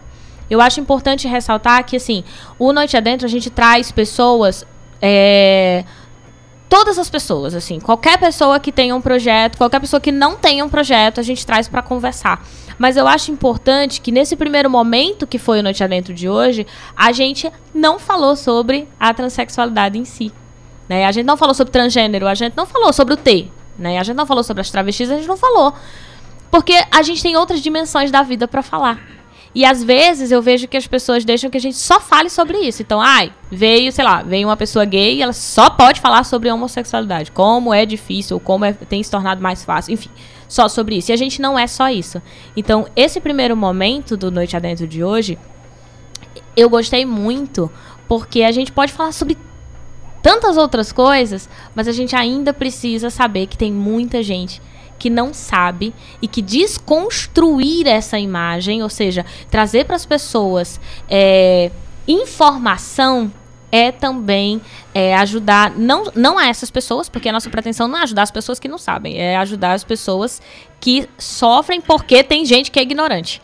Né? Então a ideia aqui é a gente começar a conversar para ver quem são essas pessoas, onde elas estão, o que elas fazem, né? O que, o que como elas vivem? É, é diferente, elas são tão iguais a você, porque infelizmente nós temos pessoas que acham que que é absurdo ou que não existe ou que não entende ou que é frescura, tem diversos conceitos, né, sobre o que é ser gay, sobre o que é ser lésbica, o que é ser trans, as pessoas confundem muito. E aí eu vou passar a palavra para Yarley porque eu queria que você, se possível, é, explicasse o que é de maneira geral, porque não tem como você, eu suponho que não tenha como você conseguir dizer o que é. É tipo, é pra eu perguntar assim, o que é ser mulher? O que é, é. ser homem? O que é ser... Não, a gente não sabe falar nem quem é a gente. É verdade. Né? Tipo, o que é Descobri ser Lívia Leite? Não é? O que é yeah. ser Lívia Leite? Aí você que está nos ouvindo, o que é ser você? E aí coloca seu nome. É complexo a gente explicar. Então, uhum. não achem que aqui a gente vai conseguir explicar tudo, mas a gente vai tentar, pelo menos, iniciar um diálogo, né, sobre o assunto. E aí eu vou passar a palavra para Yarley, porque para que, que eu vou falar mais? então, é, eu acho que é ser é ser um ser humano, né? A gente não deve esquecer nunca disso. Eu tô não. sempre lembrando isso quando eu tô, quando eu falo. Quando eu sou convidada para mesas redondas, quando eu sou convidada para palestras, eu sempre toco nesse assunto. Apesar de qualquer coisa, nunca esqueçam que nós somos seres humanos que a gente sente dores, que a gente sente felicidade, que a gente sente amor, que a gente sente tudo isso que todas as pessoas sentem. Porque tem gente que esquece, né? Tem gente que por não gostar, por não aceitar, por por discriminar, acha que a gente não não é como eles, mas nós somos seres humanos como todos os outros. Então, eu acho que o, o, o principal é isso. Nós somos pessoas. Nós uhum. somos seres humanos. Nós somos é, igual a todo mundo, a gente quer um, um, emprego digno, um emprego decente, a gente quer viver, que é isso está sendo está sendo negado, né, para muitas de nós. Mulheres trans, travestis, a vida é negada, né? A vida é interrompida de muitas delas. E aí a gente quer andar com segurança, a gente quer andar sem medo, a gente quer se relacionar com as pessoas, ter um convívio bom com as pessoas. Então eu acho que é, Pra resumir, eu acho que é isso. É, ah. quando eu ia fazendo a pergunta sobre. É, quando eu disse assim, ah, fala o que é, eu sei do peso que é responder. Porque eu queria muito que o ouvinte colo se colocasse no lugar, sabe? É como eu te perguntar assim: é, o que, que você quer, ouvinte, da vida, sabe? Quais uhum. são suas reclamações? Não tem como você colocar no, e olha que você está falando só por você, você não está falando por um bloco. Porque uhum. no caso aqui eu fiz uma pergunta por um bloco inteiro. Como quem diz assim: o que é que vocês estão vindo pedir aqui? Sabe? E eu não fiz essa pergunta especificamente porque eu acho que a resposta seria simples. Era justamente porque eu queria que você desse essa resposta que você deu, não foi nada programado. Mas é isso, de que são humanos. São só seres humanos que estão procurando viver sua vida, que querem viver de maneira tranquila as suas vidas, que, que planejam coisas. É isso. Que querem se realizar, né? Que querem andar com e coisas básicas, porque eu acho que a maioria das pessoas também quer isso, mas como elas já têm, elas não percebem. É. Né? Quando você falou, ah, eu quero andar com segurança. Tem muita gente que também quer andar com segurança, mas não percebe que já tem bastante segurança quando anda. A gente não está dizendo que é perfeito, mas uhum. a gente está uhum. dizendo você não sai de casa com medo, sei lá, de levar um tiro. Uhum. Né? E até, até a insegurança é diferente. Sim. Porque talvez a sua insegurança seja: ah, não posso andar de noite com meu celular. Sim. Porque vão levar meu celular. A, a insegurança da comunidade trans, especialmente, é sair de casa, uhum. em qualquer horário, em qualquer ambiente. A gente sabe que vai sair, não sabe se vai é, voltar, é, né? Isso Aquela é coisa que é, eu acho que é o, o, o, o, medo principal delas, de nós todas. É sair sem saber se a gente volta. E aí, quando a gente toca nessa questão da segurança, é, como você falou, tem gente até que já tem e não percebe, né? Que não é questão de, de, de, sei lá, que uns têm, outros não têm. Eu acho que a questão né, não é nem essa. Eu acho que a questão é que é, tem pessoas que são mais privilegiadas nessa questão de segurança. E aí elas acham que quando a gente pede por segurança, a gente tá querendo, sei lá, ultrapassar Aham. os nossos limites, que a gente tá pedindo demais. Como se você já tivesse a segurança que aquela pessoa tem e agora você tá pedindo, tipo, um Isso. guarda-costa pra te Uhum. acompanhar, Tipo isso. né? É mais ou menos isso. E aí é muito triste, né, ver, escutar esse tipo de coisa, ver esse tipo de coisa, porque a gente sabe que, pelo menos, eu acredito que a maioria da, do- de nós brasileiros, a gente saiba disso. Não é possível, gente, pelo amor de Deus. A gente mora no país que mais mata LGBTs, Sim. né? E a Então- porcentagem dos LGBTs que é ter nessas mortes é ainda maior. É Sim, imensa, é o é, a é maior primeiro parte. lugar, né? É. É primeiro lugar no mundo. No mundo, é. Né? Do- dos T's, T's todos. Então, assim, Uhum. é, eu vou tentar dar um exemplo, talvez, porque assim, eu conheço realidades que você falou assim, não é possível que a gente não saiba.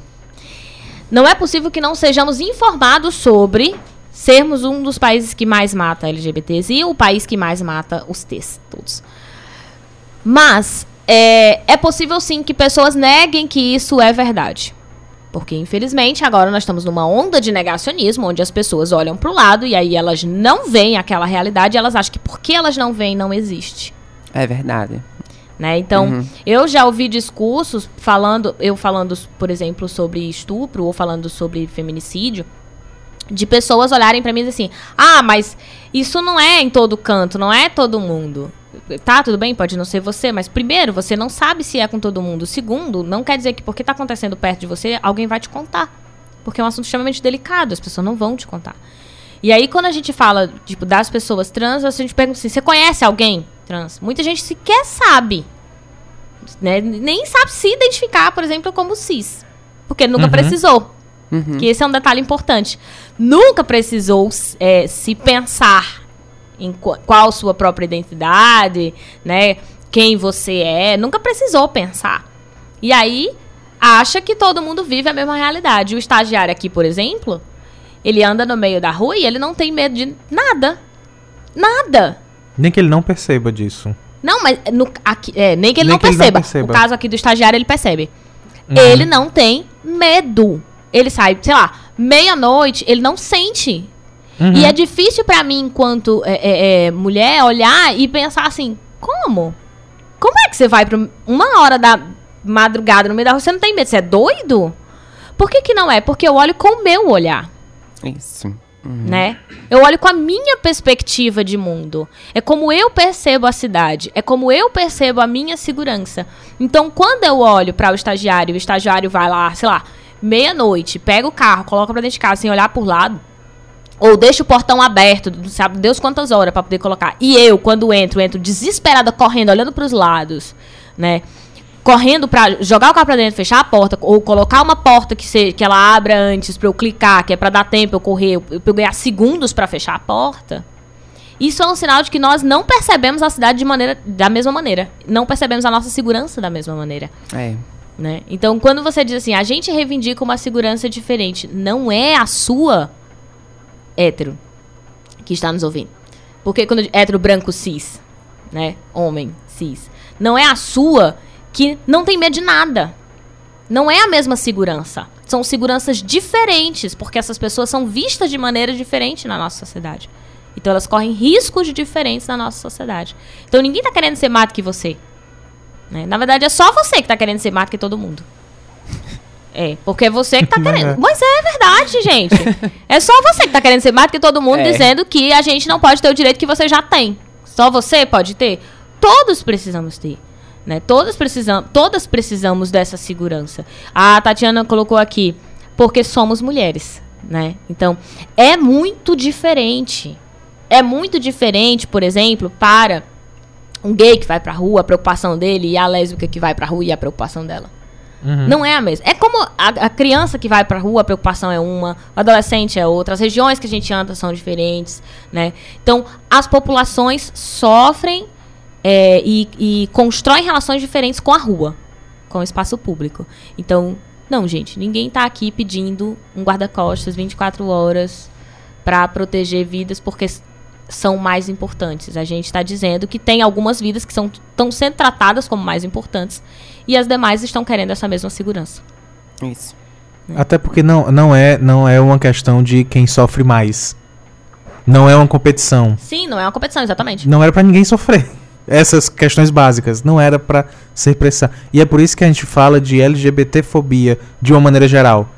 Porque cada uma dessas letras tem experiências próprias. Uhum. Não tem como comparar um homem gay com uma mulher lésbica, porque eles não têm a, a mesma vivência em sociedade. Uhum, Porque a lésbica é mulher.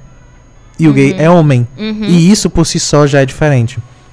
E aí é bom a gente é, é, lembrar, de maneira geral, de maneira conceitual, a, que o T, dessas quatro letras principais que a gente fala, LGBT, as três primeiras, o L, G e o B, são orientações sexuais. Sim. São, ah, de maneira geral, É- por quem você se sente atraído. A referência é com quem eu me relaciono. Sim. Né? O, Já o T, que remete transgênero, é uma identidade de gênero. Então há também essa separação. Uhum. Porque já houve há muito tempo, há não muito tempo, aliás, e ainda hoje há quem diga que o gay quer ser mulher ou que a- não consegue entender por que, é que uma pessoa trans, ainda sendo trans, é hétero ou gay ou bi, porque não são coisas excludentes. Aham. Um é orientação Aham. e o outro é identidade de É o gênero. caso do, do Cauê, né? Que veio aqui semana passada. Semana passada, não. Semana retrasada, há 15 dias.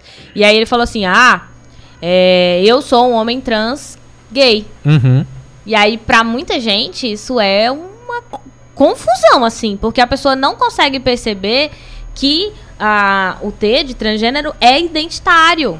Sou eu comigo, como eu me compreendo no meio do mundo, né? E essa pergunta eu escuto todo lugar onde eu tenho que dar aula sobre gênero. Toda palestra que eu tiver que dar, as pessoas vão me perguntar se não é a mesma coisa. Ah, mas qual é a diferença? Eles acham que é assim. E trans se relaciona com quem? Desculpa, Uhum. Com quem quiser. com quem a Mas- pessoa quiser. É louco. Ah, especialmente, agora que a gente falou de orgulho, é bom lembrar que. Eu acho. Eu, eu não nem lembro se eu falei isso com tanta. Com tanta propriedade no programa passado. Mas quem iniciou a revolução que deu origem às paradas e ao orgulho LGBT lá no início, se você ouviu o programa passado e se não ouviu, vai ouvir, você lembra que eu falei de Stonewall? Aquelas pessoas eram mulheres trans e homens trans e drag queens. Eram pessoas que, de uma maneira geral, a, confrontam a nossa ideia de gênero. E confrontam isso de verdade. Porque, com a- falando de orientação sexual, não é, é- é consequência imediata você confrontar a ideia de gênero. É possível que eu seja um homem gay e não pareça ser um homem gay, das nossas ideias construídas. Mas não tem como você ser transgênero sem afrontar essas nossas ideias de gênero.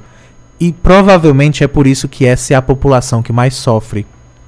Porque ela precisa, por conceito, afrontar as nossas ideias, como sociedade, os nossos conceitos e concepções do que é homem e do que é mulher. Que, de novo, são conceitos e concepções. Porque eu já falei isso e repito várias vezes. Que o André Queen, por exemplo, a, a, ela já, uma, uma delas já usou essa frase. Se eu sou um drag queen, que é um homem cis, mas que se coloca a, a teatrical, teatralmente, não sei, de maneira performática como mulher, e tão facilmente ela consegue parecer uma mulher, é porque as nossas concepções de homem e mulher são coisas criadas e artificiais. Porque Sem buscar ser uma mulher, porque Sim. não se compreende é algo como uma performático. mulher. Exato. É performático. Uhum. A drag queen. É, não, tô falando da E aí queen. é muito interessante, eu já ia comentar isso que ele come- começou falando, que é muito legal que a gente tenha começado a conversa com Yarley lá no primeiro momento, sem falar de transexualidade e falando apenas de quem é essa pessoa, a, porque mostra que é uma característica. Especialmente porque a gente falou um negócio legal, que a, a própria o Yarley falou que fez a pós depois na Urca. Isso. E não mencionou que ela foi a primeira travesti que fez uma pós na Urca. Vrá! Tá vendo como, Eu como é? tanta coisa, né? Tá vendo? Tá vendo como é? a Porque é pessoa um- começa a conquistar tanta coisa que já até esqueceu que foi, tipo assim. É.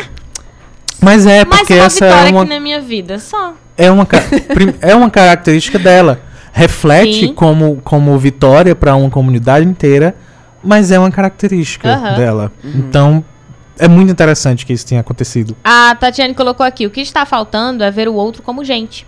Somos apenas pessoas com suas diferenças e peculiaridades. E tá piorando. Seres humanos. tá piorando. A, a- Lembra que a gente falou disso tanto hoje, de você conseguir ter empatia e se colocar no lugar do outro, que é o que o teatro faz? Uhum, Mas a gente tá cada vez menos conseguindo fazer isso. uhum. Por motivos de ninguém mais é gente.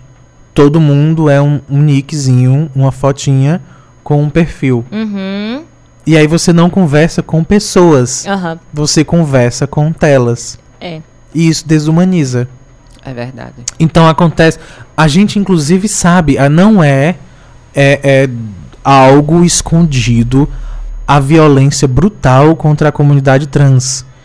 Isso é, Isso é divulgado. verdade. Isso não é, não é nem escondido. não, isso é divulgado. Mas como é divulgado? Pela tela. Uhum. Pela tela do nosso celular. E aí a gente desumaniza isso. É o caso de Dandara, né? Por Sim. exemplo, lá em Fortaleza, a, o contato que a gente tem aqui foi pela tela. Né? A gente vê um vídeo e aí vê, sei lá, uma pessoa sendo atacada. E isso desumaniza. A gente tem tantos outros vídeos de tantas outras pessoas na internet. Tipo, essa semana eu tava vendo de uma senhorinha que tava sendo resgatada. E aí, ela tinha 75 anos, se eu não me engano. E aí, Que o helicóptero. né? É, que o helicóptero, a, a maca onde ela tá presa, né? a- a- eu não sei se a palavra é maca, mas enfim, todo mundo entendeu que ela tá deitada. Amarrada sendo puxada pelo helicóptero e começa a girar loucamente. Aí os bombeiros não têm Uhum. controle sobre aquilo. Imagina um ser humano girando, com 75 anos de idade, Exato. girando ali, sabe? E aí as pessoas, ah, haha, eu não queria rir, eu vou postar aqui pra todo mundo ir pro inferno junto. Esse é um sinal de desumanização, É. né? Que inclusive eu vi também quando aconteceu o caso de Dandara. Uhum. Né? Eu vi muita gente compartilhando, mas é, nem todo mundo que estava compartilhando aquele vídeo estava compartilhando como forma de, sei lá, de informação. Uhum. Tipo, gente, abram os olhos, olha o que é que está acontecendo aqui no nosso país. Tinha gente que estava compartilhando por, sei lá. Eu, eu sempre, quando eu vejo uma publicação como essa, que como foi o caso da Dandara, eu sempre vejo a quantidade de reações que ele tem, tipo, tristes, é, que Uhum. tem no Facebook. Facebook. Meu Deus, tinha tanta haha, tinha tanta Aham. gente dando risada do caso de Dandara que eu fiquei impressionada. Uhum. E por- porque parece que assim, é, tem gente que. Por, como eu falei, né, logo no começo, tem gente que por, por não gostar, por achar que é bizarro, por achar que, que, sei lá, que nós não somos seres humanos, tem gente que torce para que a gente morra. É. Tem gente que torce para que coisas ruins desse tipo aconteçam. Então, quando elas demonstram essa, essa felicidade, mesmo que seja no virtual, elas praticamente estão dizendo assim: eu faria a mesma coisa, Sim. né? Então, a gente. É, é por isso que, que, que eu falo que eu tenho medo. Eu tenho medo de sair de casa à noite e não voltar mais. Não só à noite, em qualquer horário. É, Ah, isso é importante. Eu tenho medo mais à noite. Não é a mesma coisa, não é a tua não é a realidade. mesma coisa, é muito diferente. Tem. Se eu for pra qualquer lugar. É, assim, claro que eu não ando sempre com medo, né? Eu Aham. não, não vou estar andando sempre com medo, porque se fosse assim, eu também não iria, não iria nem conseguir viver. Aham. Mas, claro que. é, sei lá, às vezes dá aquele negócio, meu Deus. E tem mais, você não pode falar também por todas as trans, porque. é, e os trans, né? Todos eles passam. Tem as questões da- do que a gente chama de passabilidade, Isso. Sim. né? Uhum. Que as pessoas passam com muito mais tranquilidade, porque as pessoas. Mais tranquilidade assim. Porque as pessoas ah, já reconhecem como a imagética feminina ou com a imagética masculina, mas tem gente que não. que mantém a, a imagética masculina e aí gera uma confusão na cabeça de quem se acostumou a esse binarismo de isso é homem, isso é mulher e acabou, e não existe mais nada nesse mundo, Uhum. e existe a heterossexualidade e acabou, que faz com que a pessoa se torne mais agressiva por falta de compreensão. Por isso que a gente fala que é ignorância. E a gente não tá tentando diminuir a agressão. A gente não tá dizendo que isso é menos ruim, tipo, ah, coitadinho do agressor, é porque ele é burro. Não, a gente tá dizendo que ele é responsável por essa burrice que ele mantém, né? Por não querer se informar e achar que ele pode olhar para um ser humano e não enxergar este ser humano como ser que ele é. Né? Enxergar Isso. esse ser humano como objeto, que ele pode fazer o que ele quiser. E aí, isso trans- é, é, é real quando você descreve essa situação de Dandara na internet, das pessoas rindo, porque elas estão legitimando aquilo que está acontecendo. Né? As- primeiro que quando você falou assim, ah, as pessoas estão postando não é nem para informar. Mas é que para informar, eu não preciso postar o vídeo. Particularmente, eu não assisti o vídeo de Dandara. Eu não consegui assistir até o final. Não. Eu nem, eu nem, eu nem cliquei no play, assim. Porque eu soube da notícia e aí eu sabia que o vídeo era mostrando. Eu falei, eu não, eu não quero ter que ver isso. Porque pra ter consciência de que é um ser humano, eu não preciso ver esse ser humano morrendo. Eu só preciso saber que é um ser humano. E é um ser humano que está sendo torturado. Eu não quero ver um ser humano torturado. Não me importa quem é. Né? Então, a informação ela tem que chegar. Ela precisa chegar. Mas o compartilhamento é, desenfreado do vídeo, e não sobre a informação, mas sobre o vídeo, não é uma necessidade do ser humano de informar. Porque a informação pela informação poderia ser escrita. É uma necessidade do ser humano de olhar aquela imagem e, dependendo de quem está participando daquela imagem, de rir com aquela imagem. Né? Então, É. você não, não, não contribui. Não contribui com nenhuma imagem de tiro, de acidente, de pessoa que, sei lá, morreu na queda de um avião, tá todo estraçalhado, vamos compartilhar a foto. Não é informação. É qualquer coisa. Curiosidade, é, é deboche, o que for. Mas não é informação. Né? Porque não tem necess... você não, não tá prestando serviço nenhum compartilhando essa imagem É, sim. né? Mas foi o que aconteceu. As imagens estavam sendo compartilhadas e as pessoas estavam usando ou para rir ou para reclamar, mas de qualquer forma, para eu reclamei, eu questionei, eu reivindiquei, mas eu não compartilhei o vídeo.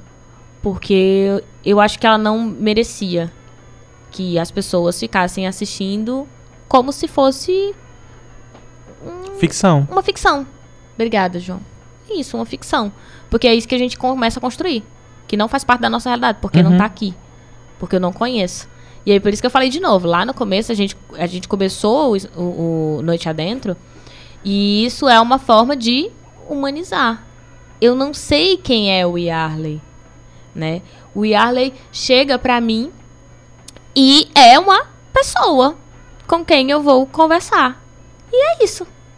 É isso que é. Mas a gente precisa encarar que são questões diferentes, porque a gente precisa lutar para que essas questões passem a não ser mais diferentes. Uhum. Né? Por isso a necessidade de falar. A Tatiana falou aqui: o agressor se esconde nas redes sociais, covardia. Isso mostra a monstruosidade das pessoas. Tenho nojo de quem faz isso. Mas infelizmente, as redes sociais não só provocaram isso, mas elas intensificaram. Porque Sim. antes a gente tinha aqueles programas de, de TV que passava Uhum. meio-dia a gente comendo, que ainda tem hoje, eu acho. A gente fica comendo e vendo pessoas sendo mortas, agredidas, e o cara mandando cortar a tela pra ele, pra depois ele fazer um comentário ridículo. Que até hoje essas pessoas estão lá, só que agora é na rede social. Uhum. Né? E é todo mundo. E é todo mundo. A Lívia falou aqui, o caso do, do casal lésbico. Que a gente Sim. viu na live, depois é, alguém comentou conosco na live do, de sexta-feira, e aí depois eu vi a imagem. Que apanhou porque se negou a beijar na frente de homens. Comentários horríveis falando que elas não deveriam ter se mostrado como um casal. Porque as pessoas acham que elas podem dizer como os outros devem viver. Eu vi esse, eu vi esse caso, eu acho que ontem, mas parece que ele já tá circulando há um bom tempo, né? É, eu também só vi ontem. Eu vi ontem, aí eu é, entrei numa discussão com mais duas pessoas dentro, lá no Facebook mesmo. É, porque uma menina colocou que. Ah, mas aqui é diferente, porque o caso aconteceu não foi aqui no Brasil, né? Não. Foi, Foi, foi em foi Londres. fora. E a menina colocou assim: aqui é diferente. Aqui, se você demonstra, acontece isso com você. Lá foi, foi o oposto. Elas não quiseram demonstrar afeto. Elas se recusaram a fazer Aham. isso. Mas, tipo, elas não têm obrigação, Uhum. né? Não só elas. nem lá, nem nenhuma aqui. nem lá, nem aqui, lugar é. nenhum. Não tem Elas- obrigação de nada. E de demonstrar ou não demonstrar. Exatamente, gente, pelo amor de Deus. É, você, pra, pra você se relacionar com uma pessoa, pra você namorar com uma pessoa, você não precisa estar é, demonstrando afeto em qualquer lugar que você chega pra agradar as pessoas ou, ou, ou se esconder, sei lá. Eu penso, eu penso dessa forma, por exemplo. é, eu já participei de. de já, já estive presente em, em momentos, em lugares que pessoas estavam demonstrando afeto, umas com as outras, casais gays. E aconteceu de. Assim, não foram agredidos fisicamente, mas foram agredidos verbalmente. Aham. Mas eu acho que eles estavam no direito deles. Né? Eu acredito que da mesma forma com elas também, a, a- com o casal lésbico. Elas estavam no direito delas de não demonstrar. Sim. É diferente. E ao mesmo tempo, sei lá, é, é uma coisa muito parecida. A você, você tem o direito de demonstrar ou de não demonstrar. É, nesse Mas caso é. do, do, do casal lésbico, tem muito mais a ver com o machismo e a noção de poder sobre o corpo feminino, sobre o que ele deve ou não fazer. Então, é, é, é junto, sabe? É homofobia e machismo ali ao mesmo tempo. E a gente não pode simplesmente dizer assim, ah, mas é porque no Brasil é diferente. Na verdade, há nuances que são muito similares Uhum. né? Tanto de demonstrar como de não de demonstrar, há uma situação onde as pessoas acreditam que elas devem dizer o que nós devemos fazer. Independente de quem somos. As pessoas se sentem no direito de dizer o que você deve ser, como você deve se construir e muitas vezes usarem o teu exemplo, que é o caso, né? Ah, a primeira travesti que passou foi na foi na especialização? Ah, o anúncio foi na Uhum. especialização. Então, na especialização e as pessoas olharem e pegarem o teu exemplo para dizer assim: "Ó, tá vendo aí? Se quiser consegue, o resto é mimimi." sabe? De olhar para o teu exemplo e dizer assim, ó, mas ela se esforçou, é só estudar. Como se todo o restante se utilizasse dessas situações para dizer, não, eu não passei, mas não passei não é porque eu não estudei, eu não passei porque teve fulano que não me deixou, teve esse obstáculo. E eu não posso achar que são realidades iguais. Porque não são. Talvez a sua Acho que realidade todas as realidades são diferentes. Todas. Todas, Uhum. umas das outras são. Exatamente. Porque uma pessoa que fala isso, por exemplo, é, eles não param pra pensar todo o preconceito que essas mulheres trans enfrentaram, por exemplo, na escola, Sim. né? Então. Que, que fizeram com que elas desistissem dos estudos, que por conta de terem desistido dos estudos, hoje não tem tantas oportunidades de emprego, não tem oportunidade pra nada, assim. Muitas delas, infelizmente, têm que se prostituir para poder Sim. sobreviver, porque são colocadas para fora de casa, a família não apoia. E porque não estudaram, não tem condições de conseguir um emprego decente. E aí as pessoas pensam também, ah, mas elas estão ali porque elas querem. Essa, essa talvez seja a questão mais louca. Porque a sociedade, Aham. sozinha, tira todas as possibilidades que ela poderia ter. Falando, por exemplo, de, de uma mulher trans. Tira todos, desde a infância. Tira as possibilidades, tira os sonhos, tira os desejos. Tira todas as oportunidades. E aí, quando ela se encontra sem oportunidades, a sociedade vai e diz que a culpa é dela. Isso. Não, por isso que eu falei. Às vezes vão usar o teu exemplo pra dizer, Uhum. tá vendo? Ela conseguiu. Por que, que os outros não conseguem? Por que, que as outras não conseguem? Ela se esforçou. E aí a gente começa a achar que é um esforço individual, que não é. Né? Não é você, você fala o tempo todo de o apoio familiar, né, da- do reconhecimento das pessoas mais próximas, que são as pessoas mais importantes, que não precisa ser necessariamente sangue, mas pessoas mais próximas para te darem um suporte. Não tem, e aí é para qualquer pessoa, para qualquer ser humano, não tem como a gente chegar, gente, em lugar nenhum se não tiver o apoio de outras pessoas. Isso. Né? Por mais que você se esforce, se você não tem uma base familiar que te apoia, que aceita, que te compreende com todos os seus defeitos e todas as suas qualidades, que não exige de você que você seja um ser humano perfeito, se você não tem esse lugar, Se você não é bem aceito na escola onde você tá, se os seus amigos não te compreendem dentro dessa escola, não importa qual é o ser humano que a gente tá falando aqui, qualquer um ser humano. Se você não tem nada disso, você não vai a lugar nenhum. Sabe? Por mais que você seja uma pessoa que quer vencer na vida, que todo mundo quer. Porque eu não sei porque que as pessoas acham que tem gente que não quer vencer na vida. Né? Que tem gente. Ah, é porque tem gente que é acomodado. Só se for você, filho. Né? Que tá falando a partir do teu olhar para os outros. Porque não tem essa pessoa, as pessoas querem se realizar nas vidas delas. Né? Então não tem isso de ah, esforço, tem que de ter dedicação, ah, porque tem, tem que ter vontade própria. Isso não vai a lugar nenhum se você não tiver outras pessoas. Se você não tiver o suporte, se você sofrer bullying, sabe? Se você for pedir emprego e as pessoas não abrirem as portas para você. Não adianta você ter um currículo maravilhoso e chegar lá com um currículo e as pessoas não querem te dar emprego. Como é que você vai trabalhar? Ah, mas não importa, vai, vai, porque as pessoas têm solução para tudo, né? Ah, mas vai vender doce. E aí eu sempre pergunto para essa pessoa que tá dizendo isso se ela já enricou. Porque a solução parece tão fácil. Né? Ah, mas é só estudar. E você, tá tirando 10 o tempo todo na sua escola? Você aí que tá pensando que é muito fácil a vida, que é só. Você já começou a vender seu doce? Você já enricou? Já juntou seu um milhão? É tão fácil assim, só eu me esforçar e eu vou conseguir tudo?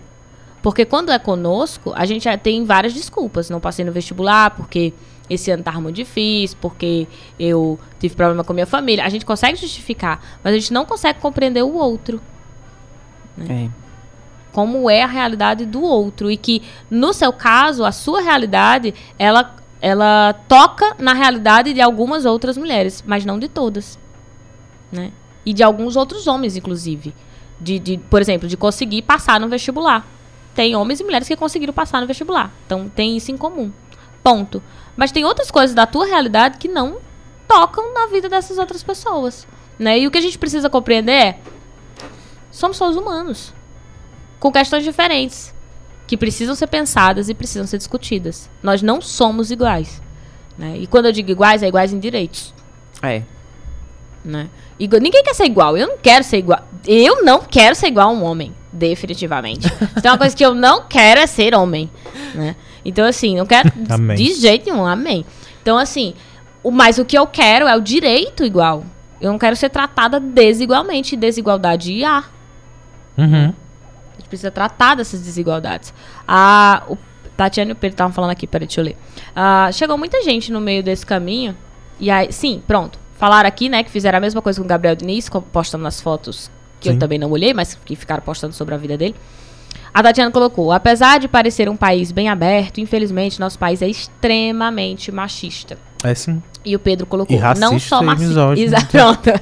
Aí o Pedro completou: não só machista, racista, homofóbico, transfóbico, falso moralista. E aí a Tatiana e coloca completa. Eu acho bom porque é um texto bem grande, eles estão se complementando aqui. Aí ela colocou: Tatiana, a família, a escola e a sociedade próxima, local, é a linha de frente para a prosperidade do indivíduo. Né? Referente àquilo que a gente estava comentando, de que você não cresce sozinho. Ninguém cresce sozinho. Todo mundo precisa de um apoio, né? Uhum. Precisa ter aonde e com quem se apoiar também. Porque tem horas que a coisa fica difícil, tem horas que você precisa de um apoio, de uma pessoa, de uma palavra. E aí, quando você não tem, as coisas ficam bem mais complicadas, que é como eu falei. Muitas dessas mulheres trans e travestis que hoje estão nas ruas fazendo programa, não têm apoio da família. Uhum. Por quê? Porque elas são do jeito que elas são. Uhum. E elas têm o direito de, de serem como elas querem. Uhum. A gente tem o direito de ser como a gente quer. É, às vezes vai além de não ter apoio, às vezes é, tem o desprezo. Tem o desprezo, da família, exatamente. O ranço. E, e aí acontecem muitas coisas que levam elas a, a na verdade, tira delas todas as oportunidades. E aí a única saída que resta é aquela. Uhum. Elas não estão ali porque elas querem. Elas não estão ali arriscando a vida delas uhum. todas as noites porque elas querem. Porque ali, com certeza, elas vão com medo. Elas vão estar ali com medo. Uhum. É, como eu falei, né? Aquele medo de sair sem saber se vai voltar. Uhum. E muitas vezes acontece isso com muitas. Ontem eu passei na. Tava de carro e eu passei e vi uma na esquina. E aí era, era tarde, né? E aí eu falei assim, meu Deus! Ela não tem medo. E depois eu pensei, Claro que ela tem medo. O que ela não tem é a opção. Com certeza. Né? Porque eu tenho medo, mas eu tenho opção. Então eu tava dentro do meu carro, né? Eu não tava ali porque eu não tava me sentindo segura, eu passei por ali, mas ela não tinha a opção. Pra onde ela ia? Ela vai fazer o quê? Sabe? E não é, é a realidade de muitas. Não, mesmo que você, amigo ouvinte que tá aí, não, não conheço. Você não precisa conhecer. Sabe? Talvez você até tenha visto, mas não tenha percebido. Porque também tem isso. Às vezes a gente vê e não percebe que É. está acontecendo. Não é porque não existe, é porque a gente não percebe que está lá. A gente simplesmente naturalizou. Não, não existe, nunca vi. Se eu nunca vi, não existe, né? Infelizmente é o que muita gente acha. Mas ainda no texto que as pessoas estão colocando aqui, o Pedro colocou. Eu tô amando isso. O Pedro colocou assim: lá fora, desde a ditadura, o que é propagado pro Brasil, por vezes, é a bunda na praia. Mas aqui dentro, que uma mulher que veste uma mini saia, se não for safada, é puta ou merece ser assediada, ou coisa pior. A TV dos anos 90 objetificou a mulher e hoje querem discutir moralismo. E aí a Jaqueline colocou, Lívia, o que são os falsos moralistas? Eu nunca tinha ouvido isso antes. ok, a pergunta foi pra mim, eu vou precisar responder. Tá, eu, eu não vou explicar aqui o que é moral, mas eu posso deixar links, inclusive o SciCast tem, que eu já falei pra vocês que eu participo de um podcast sobre ciência que explica o que é diversos termos, entre eles o que é ética e o que é moral. Mas o falso moralista é aquele que finge uma moral, que é, um, que finge respeitar um determinado valor, mas que na prática ele não não não exercita esse valor que ele está falando. Então, por exemplo, uma pessoa que discursa que a família tradicional é o homem, a mulher e os seus filhinhos, mas que trai a mulher e às vezes mantém outras famílias ou conhece amigos que mantêm outras famílias e que aquilo ali tá tudo bem. E trai a mulher com a travesti que tá no, Isso. na rua. Trai a mulher com a travesti que tá lá, que eu encontrei ontem lá no, no meio da rua, Uhum. sabe? Mas no discurso é que isso é absurdo, que ela não tinha que estar lá, que é, o que é certo é homem com mulher, e é- ele pratica isso, ou às vezes se ele não pratica, ele conhece pessoas que praticam, ele não dar um, eu posso até dar um exemplo também. Como é o nome? Temos ótimos. Por um, por um momento eu achei isso. Eu posso dar nomes. eu posso dar um exemplo. Fulano. Ah, Eu achei. Foi tão. é. Sabe- sabe, qual é o, hora. sabe qual é um exemplo que eu, que eu não é que eu goste de usar porque ninguém gosta de falar essas De coisas assim, é, essas coisas tão trágicas, né? Essas coisas ruins, porque coisas ruins a gente não gosta de falar, a gente fala porque é necessário. Então, um exemplo que eu cito muito é que apesar de esse ser o país que mais mata LGBTs, e principalmente as letrinhas T's, como Uhum. você mesmo Uhum. disse, também é o país que mais acessa vídeos pornográficos É, sim. de mulheres trans e travestis. Então, ao É, sim. mesmo tempo que eles nos consideram como aberrações, eles também nos veem como realizações de fetiches. Então, isso chega a ser muito bizarro e preocupante também. Sim. E aí a gente daria pra fazer monografias sobre isso. Aliás, daria não, tem gente fazendo existe. monografia sobre isso. É, o Pedro completou dizendo, né, o pai de família que vai à igreja e trai a mulher, mas diz que viadagem é que vai acabar com a família tradicional brasileira. Aham. Isso é um, um bom exemplo, né, de colocar a culpa nos gays de que vai acabar com a família quando é ele que tá destruindo a própria família, é um exemplo de E falso nem deixa os moralismo. gays terem família. né? E, e nem quer deixar os gays terem família. A Jaqueline começou a rir, então eu acho que ela entendeu. a, a Tatiane colocou aqui. São os homens que procuram os travestis e se passam por pessoas de bem. Uhum. São os velhos cidadãos de bem que a gente tava falando. São os tio do G1. Sim. né? São os nosso falsos personagem. moralistas. O São no- é o nosso personagem. se você não conhece. O tio do G1 é só você entrar em qualquer página, qualquer assunto do G1, principalmente falando sobre morte de pessoas trans, que Eles você vai ver lá. o que são. Eles vão estar lá com toda certeza nesses comentários e clicando em haha em vídeos de Uhum. Dandara, por exemplo. Bom, No, no fim das contas, só pra gente terminar. Hum. No fim das contas, o que a gente tá fazendo, já que a gente tá no mês inteiro fazendo isso, a, a gente tá disposto a ensinar. Nós, programa Noite Adentro. Estamos ensinando. isso. Estamos dando informações. Estamos trazendo pessoas para dar informações e testemunhos e entendimentos. Uhum, Você precisa estar disposto a aprender uhum. e a entender. Se você não quiser aprender e entender, é uma prerrogativa sua. Mas não é uma prerrogativa sua não respeitar. você não tem esse direito. É, não, é um, não é um direito. E aí, Essa se você não não tá entendendo convém. o que a gente tá falando, eu vou te sugerir pra você colocar lá no, no site da ONU. Você escreve assim, ONU, DUDH, que significa de Declaração Universal dos Direitos Humanos. Aí lá tem dizendo 30 princípios sobre os direitos que todos nós temos. Você que não tá querendo respeitar e todos nós que estamos aqui falando. Então, pra você entender melhor que eu tenho direito à liberdade, mas a li- minha liberdade, por exemplo, termina na propriedade privada. Eu não posso entrar no espaço privado, porque o direito privado, ele existe. Então, você tem o direito de escolher não ouvir, mas não tem o direito de desrespeitar essas pessoas. E isso não é tirar a tua liberdade de expressão, é o limite da liberdade de expressão. Então, se você ler lá a Declaração dos Direitos Humanos, talvez fique mais claro pra você, tá bom? E até, ah, já que a gente falou isso, um dia a gente podia mencionar, eu vou falar sobre, sobre o humor e liberdade de expressão.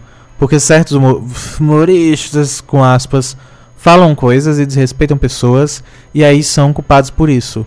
O nome disso não é censura ao comentário dele, justamente porque ele falou o comentário dele. Uhum, Se fosse censura, ele não podia ter falado. exatamente. O nome disso é justamente justiça. É. Se ele falou algo que desrespeitava alguém, ele vai ser condenado de acordo com esse desrespeito. Porque é é assim justamente funciona isso. a justiça. Quando você faz algo que tira a liberdade ou o direito de alguém. Então, se você comentou algo que tira Que o direito e que Uhum. ofende alguém, que é um direito da pessoa, certo? Tem que ser julgado mesmo, tá? Fala aí. Pronto, mas é, é isso. A gente está ensinando. Você pode ou não querer aprender, mas você não pode escolher se quer respeitar ou não. Você é obrigado a respeitar. Inclusive respeitar os direitos que nós temos. Ou Nós, deveríamos humanos. ter. Devemos ter. Não é só você. E é isso. E é isso. E aí são nove horas. A gente Nunca precisa consegue. encerrar, mas é verdade. A gente encerra porque por motivo de tempo, não porque a gente consegue encerrar essa discussão. Mas aí eu quero primeiro agradecer ao Yarley por ter acertado, pra, aceitado vir pra cá, né, conversar conosco e falar sobre esta temática que não é tão fácil de ser falada e que nem todo mundo vai estar tão disposto a É, falar. sim. Então, primeiro, muito obrigada. Foi ma... Ai, meu Deus, como eu amei. tá, Eu também amei. muito. Então, assim, microfones abertos para agradecimentos, reclamações, cobranças, comentários, divulgações. Dia 17, mulheres, 7 horas da noite, de graça, lá no CS do Crato. Certo? É, eu também gostaria muito de agradecer pela oportunidade de, de estar, de eu estar aqui, pelo convite. Foi muito importante, muito bom para mim. É, é sempre bom, né, a gente estar trabalhando essas questões, estar sempre debatendo sobre elas. Porque sempre vai ter alguém que vai estar ouvindo o programa que não entende da- dessas, dessas, dessas questões. Então é sempre bom que a gente esteja é, falando, discutindo, debatendo. E, e é isso. Muito obrigada pelo convite. Ah, eu gostei. O café também estava maravilhoso. Olha aí, estagiário, parabéns. Parabéns, estagiário, que eu já esqueci o nome dele outra vez. Porque não Tá tem nome, bem, não, não tem, tem identidade. problema. E, e é isso. E dia 17 eu tô esperando todo mundo lá no Sesc, 7 horas da noite. Nós vamos. Olha, a Tatiana colocou aqui, foi show e bateu palminhas e botou olhos com corações. Que fofo. Livre leite. Eu Aquele já eu ia tava falar, o João, o João tá Eu comendo, comendo. doce que eu passei pra ele aqui. ah, o Pedro colocou, nós que agradecemos também ao programa e o Yarley. Oh, É, obrigada mais uma vez. Obrigada a você que nos ouve pela 106.5, você que nos ouve no podcast, que ouviu e participou aqui no Instagram ou que nos ouviu ali pelo YouTube. Obrigada por estar conosco, por comentar, por divulgar, né, e fazer crescer este podcast barra programa de rádio. É barra- obrigação sua. É. Isso também não é um- Você não pode escolher isso também. A gente se encontra quarta-feira. Nessa quarta-feira. Eita, eu tô com medo de ter alguma palestra Essa semana. Essa Fica semana, fica porque eu acho que vai ter palestra de novo. Mas a gente se encontra essa semana. Segue lá o underline Noite Adentro. é, que a gente vai divulgar qual é a data certinho pra comentar com vocês. E também segue o Isso Não Cai na Prova. Toda quarta-feira tem vídeo novo. Essa semana, por acaso, eu esqueci, mas eu liberei na sexta. Eu ok. esqueci que eu era criadora de conteúdo Tá e aí não postei. Depois eu descobri, Acontece. meu Deus, eu sou a criadora de conteúdo, eu preciso botar vídeo. Mas tá lá vídeo, eu postei na sexta-feira, então toda semana tem vídeo no Isso Não Cai na Prova. Se você não segue, segue lá, né? Comenta comigo, conversa comigo por lá, ou pelo Instagram também, Isso Não Cai na Prova. Medium Isso Não Cai na Prova. Twitter, arroba não cai na prova. Facebook também é isso, não cai na prova. Então, exceto o Twitter, que é só o não cai na prova, o restante é tudo isso não cai na prova. Qualquer plataforma que você se interesse ou que goste mais de seguir conteúdos é, meus, né? Conteúdos do cotidiano, conteúdos do século XXI. E obrigada, João. Obrigado, estagiário, pelo café, pelo suporte técnico.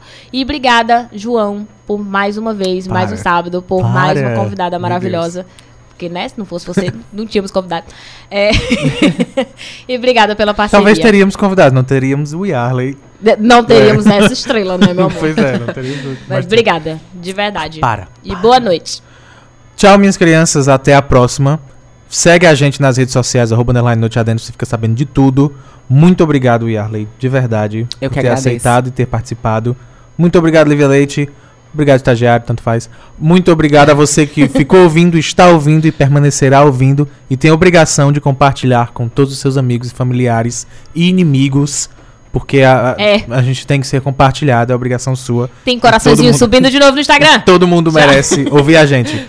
Povo, tchau. Até a Tchau. próxima. Sábado a gente tá aqui às 19 horas. Tchau, tchau.